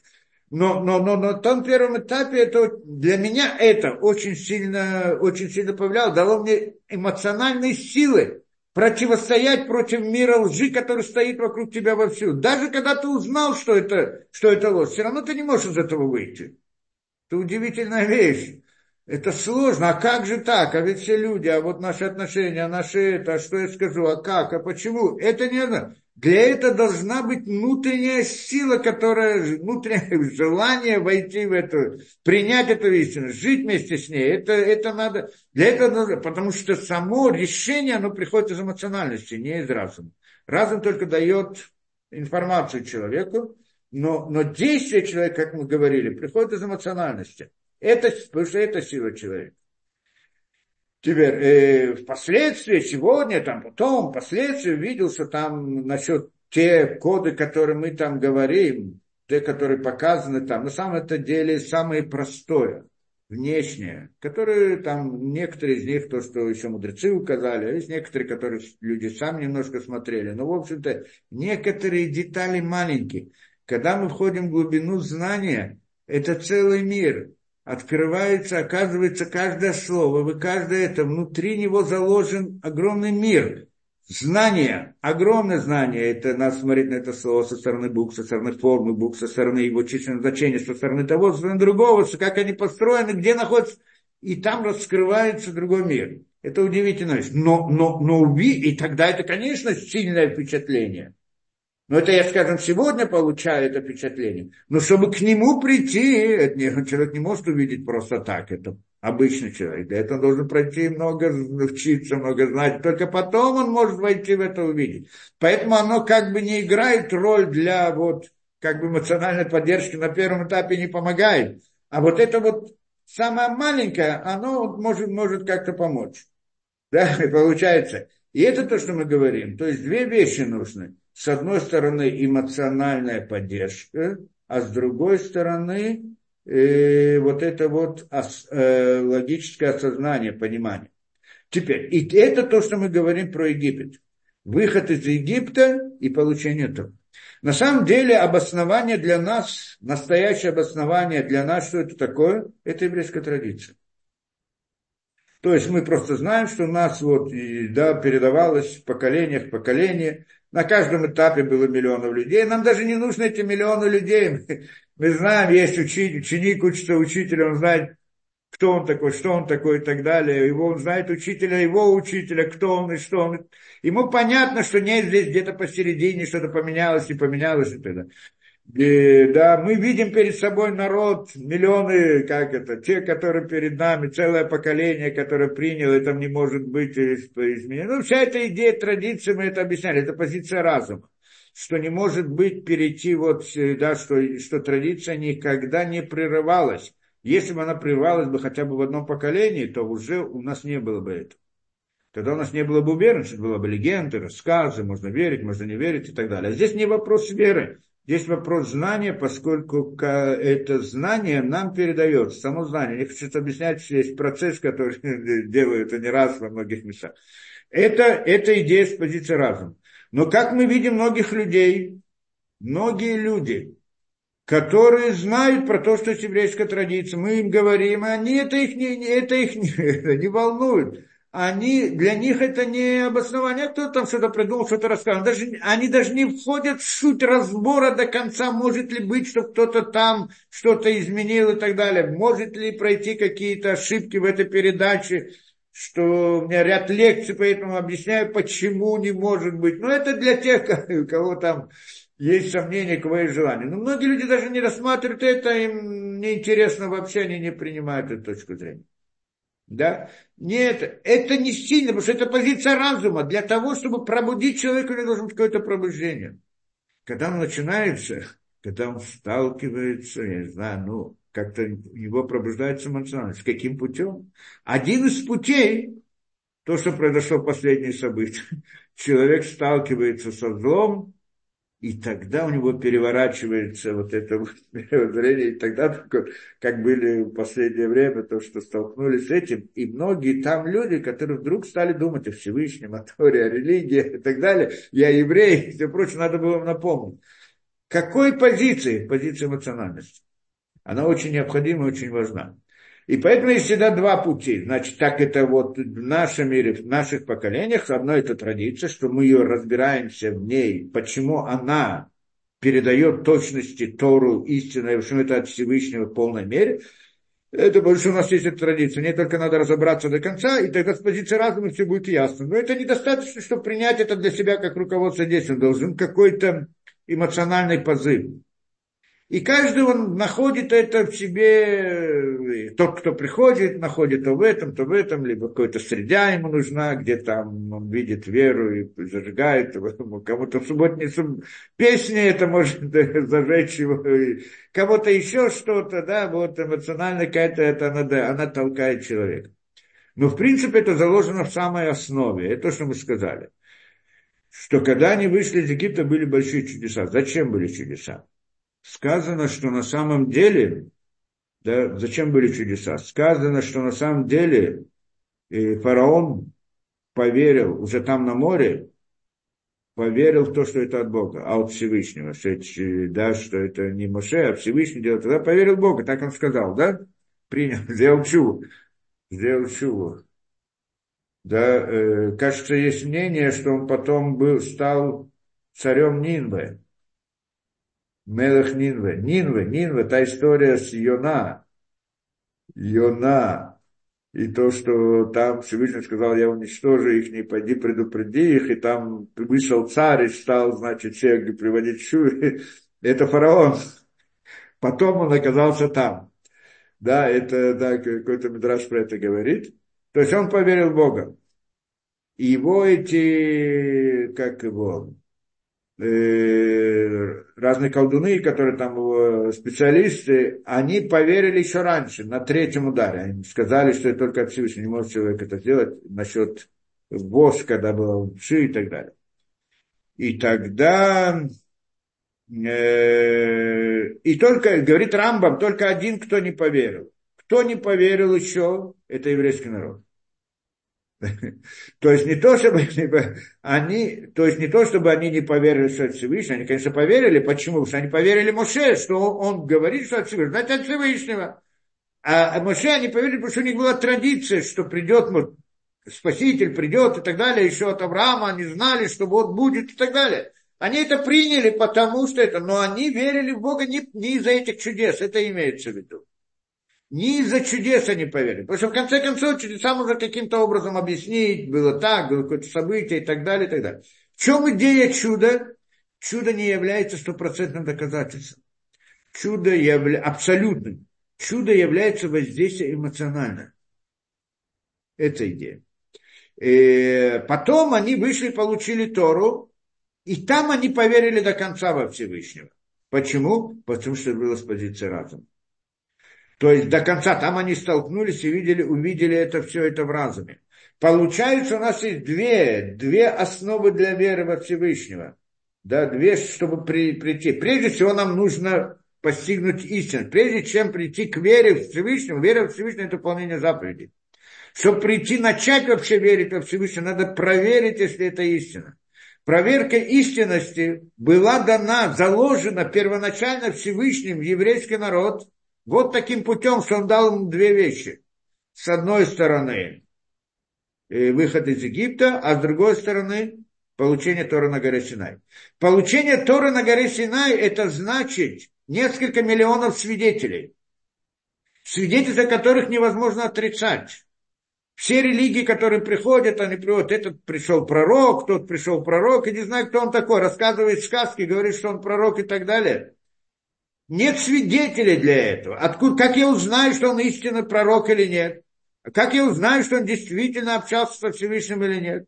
Когда приходит миллион свидетелей, и все они, не просто свидетели, что они видели какое-то там событие и так далее, что не ясно, что событие произошло, потому что свидетельство невозможно подделать. Оно, когда оно свидетельство одного человека, оно может быть обман, ошибка, иллюзия, все что угодно. Когда два человека, в меньшей мере, десять человек, вообще мало, сто человек свидетельствуют о каком-то событии, почти что невозможно сомневаться, потому что как они могут договориться между собой, их можно сразу раскусить, спросить одного, что было там, что было это, сразу увидеть противоречия и так далее, можно все это разрушить сразу. Нет, нет возможности, чтобы сто человек свидетельствовали о чем-либо и сказали, что это да, и, и чтобы они свидетельствовали о чем-либо, и чтобы это было их как бы обманом, искажением или еще что-то. Может быть, не до конца что-то видели, какую-то, какие-то детали, но, но невозможно это, невозможно это опровергнуть, эту вещь. То есть это а, свидетельство тогда получает некоторый э, фактор объективности. То есть он на первом этапе субъективен, когда это один, два, три. Дальше он становится более объективный, более объективный. В какой-то момент, когда есть много-много свидетелей, это факт становится абсолютным фактом. Полностью объективностью. Потому что нет никакой возможности с позиции разума, с позиции сознания природы, мира, всего. Все, что мы будем и учим, мы не можем. Когда мы видим множество свидетелей чего-то одного, мы не можем сказать, что они сами придумали, что они что-то изменили, что они что-то добавили, что-то они договорились, что они еще что-то. Это же люди. Каждый человек, да, два человека, когда есть свидетели, уже в суде их принимают. Почему? Потому что их начинают расспрашивать о разных деталях и так далее. И если они обманывают, значит, если они договорились между собой о чем-либо, они не могут договориться о всех деталях. Они договариваются одна-две детали, вот вместе скажем, а их начинают спрашивать еще э, детали. И тогда один скажет что-то одно, другой скажет что-то другое, и уже есть противоречие, уже свидетельство разрушается. То есть можно с легкостью раскрыть это свидетельство. И там тоже, в принципе, уже не так просто это сделать.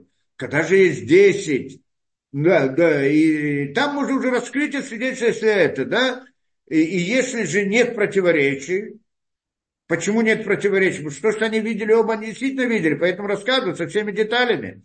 То тогда и как бы принимают этот в суде даже двух свидетелей. Когда есть 10, 100, нет возможности. Когда есть миллионы свидетелей. Есть возможность как-то какой-то, это простой разум. Чистый разум, простой, взгляд обычный. Он, человек, который не верит в Бога, когда сталкивается с этим, он не может это принять Он, конечно, понимает, что так, но он сразу ищет разные выходы, а может что-то не так, а что-то не так и так далее. Это сказать, что в течение поколений там это все перепуталось, но, но когда было в тот момент, в тот момент, если было миллионы людей на горе Синай, как свидетели, нет возможности от этого э, да, сказать, что тогда там что-то придумали, так договорились, обманули или еще что-то. И поэтому объясняют, что на самом деле не там была ошибка, а в других поколениях там было искажение и так далее. Или же приходят, говорят, что пришел какое-то там явление, событие, все видели какое-то событие, на самом деле это не было пророчество.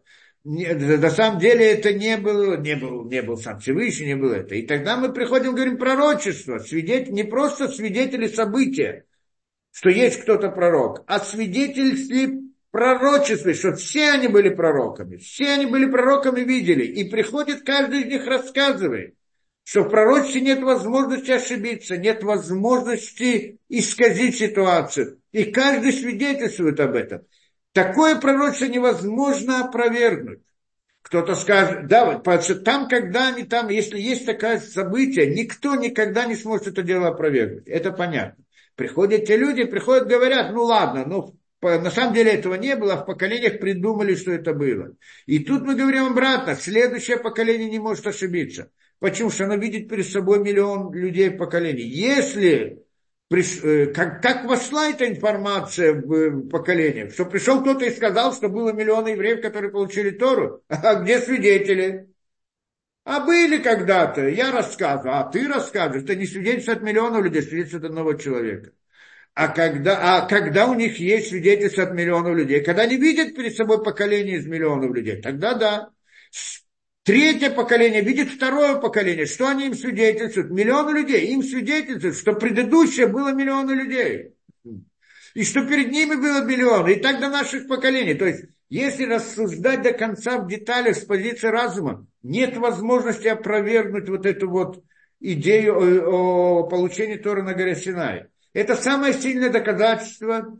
Нет никого, никто до всех поколениях пытались это сделать, не смогли, нет возможности. Это специально Всевышний заложил это в получении Торы для вот будущих поколений, чтобы рассказывали своим детям, чтобы это передавалось дальше, чтобы сохранилось это, чтобы каждое поколение могло быть, как будто бы они сами были на горе Синай. Чтобы они были уверены в истинности Торы. И только после этого им говорит Всевышний, а вот теперь давайте вы должны выполнять свою работу. Потому что и, и это, он не может от них требовать выполнять свою работу, если у них нет инструмента выяснить истинность того, что истинность Тора. Как можно требовать от человека, если у него нет инструмента? Всевышний дал им абсолютный инструмент. Как это, да, э, да, полный, нет никакой возможности противостоять против этого. Тот, кто проверит до конца всю вот эту логику еврейской традиции, нет никакой возможности это опровергнуть, противостоять и так далее. И даже те, которые эту традицию поняли, постигли, знали, и все равно уходят. Почему? Потому что это недостаточно.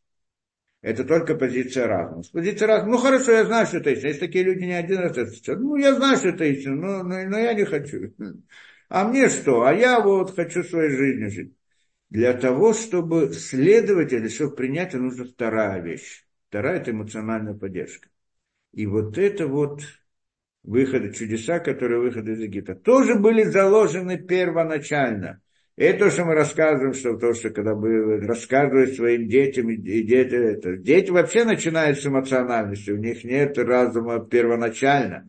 Поэтому первое, то, что они получают, это рассказы о выходе из Египта, рассказы всех мудрецов, рассказы еврейской жизни, рассказы, рассказы, рассказы, много разных еврейских. Он растет в этом, живет в этом. Для него это реальный мир. Он вот это ощущает эмоционально. Где-то он подходит, ребенок подходит где-то возрасту 12, 13, 14 лет, у него начинают появляться сомнения. В религиозном мире. И тогда он, ну, это известно поколению, которое воспитатели, и тогда в этом возрасте где-то им начинают объяснять идею с позиции разума. И тогда, поскольку они в этот момент, то есть эмоциональная сторона у них есть, им недостаточно вот этой вот логическая база скажет, да? Так эту логическую базу им передают там в рамках, объясняют, что такое традиции и так далее, и так далее. Они не, их не обучают коды, не нужны коды для эмоциональной поддержки и так далее, да, им нужны для кодирования в Торе и так далее, им про это вообще не рассказывают. А вот, э, да, это, а, а, а, идея вот, э, рассказывать о чудесах, это, это как бы ребенок, тот, что рассказывает чудеса выхода из Египта, не только вся история еврейского народа перед ними, я не знаю, что их дедушки, бабушки, их там раввины до этого и до этого и до этого, что они в течение этого учат много для них. Для них вот эти вот события, это интересно, для события в Египте, это как, как реальность. Мне мой сын рассказывал, когда он был маленький, но он воспитывался в религи... ну, в этом садике такой религиозный и так далее, прямо вот здесь недалеко от где я сейчас нахожусь, есть там двор, во дворе, и он говорит, что вот я так думаю, а им с детства рассказывают там, ну, в садике все эти истории, все, все, все, прям со всеми вот и он говорит, а потом он рассказывает, что когда он был маленьким, он там ходил, говорит, во двор и видел, вот думал, вот это вот пустыня, а вот там были краны, где-то были краны, это вот Красное море, которое выходило, там это так, то есть то есть он приходил и видел это вот э, в реальности, да, это здесь на ребенка насколько сильно, потому что эти рассказы он воспринимает по-настоящему как реальность а потом с них уже, то есть, то есть эмоциональная база закладывается в начале. И тогда уже это не мешает им. То есть, э, чем отличается человек, который из нерелигиозной семьи? У него эмоциональная база другая. И поэтому даже если я ему раскрою с позиции логики, он просто закроет глаза и не захочет говорить. Почему? Потому что это ему мешает сразу же. Потому что это значит, я должен признать, что то, что я понимаю, это неправильно. И поэтому будет сопротивляться всеми путями, не захочет слушать, не захочет принимать, не захочет. И даже после того, что я смогу его убедить до конца, он в конце скажет, ну хорошо, ну а я не хочу. Меня был такой случай тоже в Технионе, там же я был учитель, я тогда стал начал спорить, со всеми доказывать и так далее. И там был один парень такой, с нами учился, такой он был гений такой математики, там был, потом сразу после этого чихнем, он сразу быстро там стал каким-то профессором, где-то там в Америке, не знаю сейчас, где он давно его потерял из виду. Ну, там, значит, он был очень способный и все прочее. И вот у нас поднялся вопрос, он там всем спрашивает, да, и я ему, значит, начинаю объяснять и показывать и так далее. И я перед ним показал то, что показал, и он, то ответ у него был. Он говорит, Прямой час, прямой и правильный. Да, он говорит, смотри, мне нечего тебе ответить, но я не могу это принять. И мне в этот момент все стало ясно, поэтому потом я уже не стал спорить. Я нечего ответить, да, но, но я не могу это принять. И кончилось дело. Он так далее, сам был такой, не принципиально. И, и все. И кончилось дело. Почему? Потому что эмоциональная база, она другая. С одной стороны, с другой стороны, есть да, желание, свобода выбора и так далее, все прочее. Поэтому это. Вот здесь это, вот, здесь э, это, что мы говорим, что здесь заложено как бы два, две, два инструмента. Всевышний вложил в нас два инструмента для выяснения истинности. Что это как бы основа основы. Это еще не вера в Бога. Это предшествует вере в Бога. Проверка да, как это, выяснение истинности. Это выход из Египта, эмоциональная сторона, что в поколениях она во, многих эмоциональных аспектах проявляется, скажем. То, что я для себя увидел там коды в меня это задело, это рассказывает выхода из Египта. Не принципиально, да?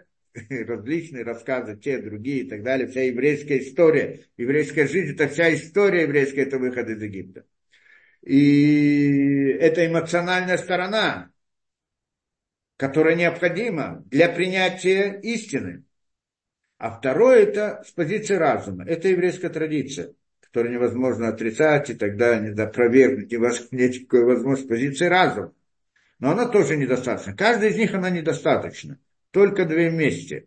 Поэтому было две, две вещи. Выход из Египта с чудесами, которые дает как бы еврейскому народу эмоциональную поддержку. А с другой стороны, это, это вот то, что они поднялись и стали, значит, в пророчестве на горе Синай, это раскрыло перед ним как бы истину в абсолютном смысле с точки зрения вот э, с позиции разума. Потому что это подняться в духовный мир, это, это мир мысли, как мы сказали, это идея разума, да, постижение с позиции разума. И потом они возвращаются вниз и должны продолжить, приход, приходят следующие поколения, которые не вышли из Египта, которые там тоже, видимо, появились, родились, но упали обратно в ислам, да, ну, здесь тут все, упали обратно в это, в Египет, да, обратно остались там, да, вот это остались, остались там, и, и потом они приходят, следующее поколение, следующее поколение и так далее.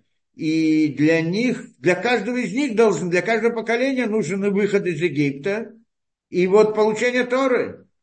Так это каждый, то есть вот это обоснование, так это он получает вот через еврейскую традицию, это как получение Торы, и там разные и еврейские э, рассказы как-то выхода из Египта, и все, что связано с этим, на самом деле, вся история еврейского народа, она один большой рассказ выхода из Египта.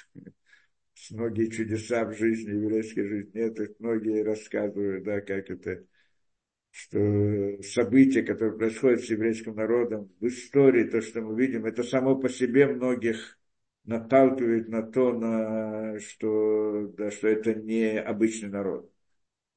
Без каких-либо... Сама история об этом показывает. Все, как-то говорят, все исторические доктрины разрушались о еврейский народ, об еврейский народ. Как историческая доктрина не могла объяснить события, которые произошли вот, в истории еврейского народа. Это как бы тоже идея рассказа вот, выхода из Египта в каком-то смысле. То мы здесь вошли вот в какую-то тему, я, в принципе, планировал э, идти дальше разбирать это, но хотя бы эту тему разобрали тоже. Думаю, на сегодня достаточно. Так мы дальше потом продолжим в следующий раз.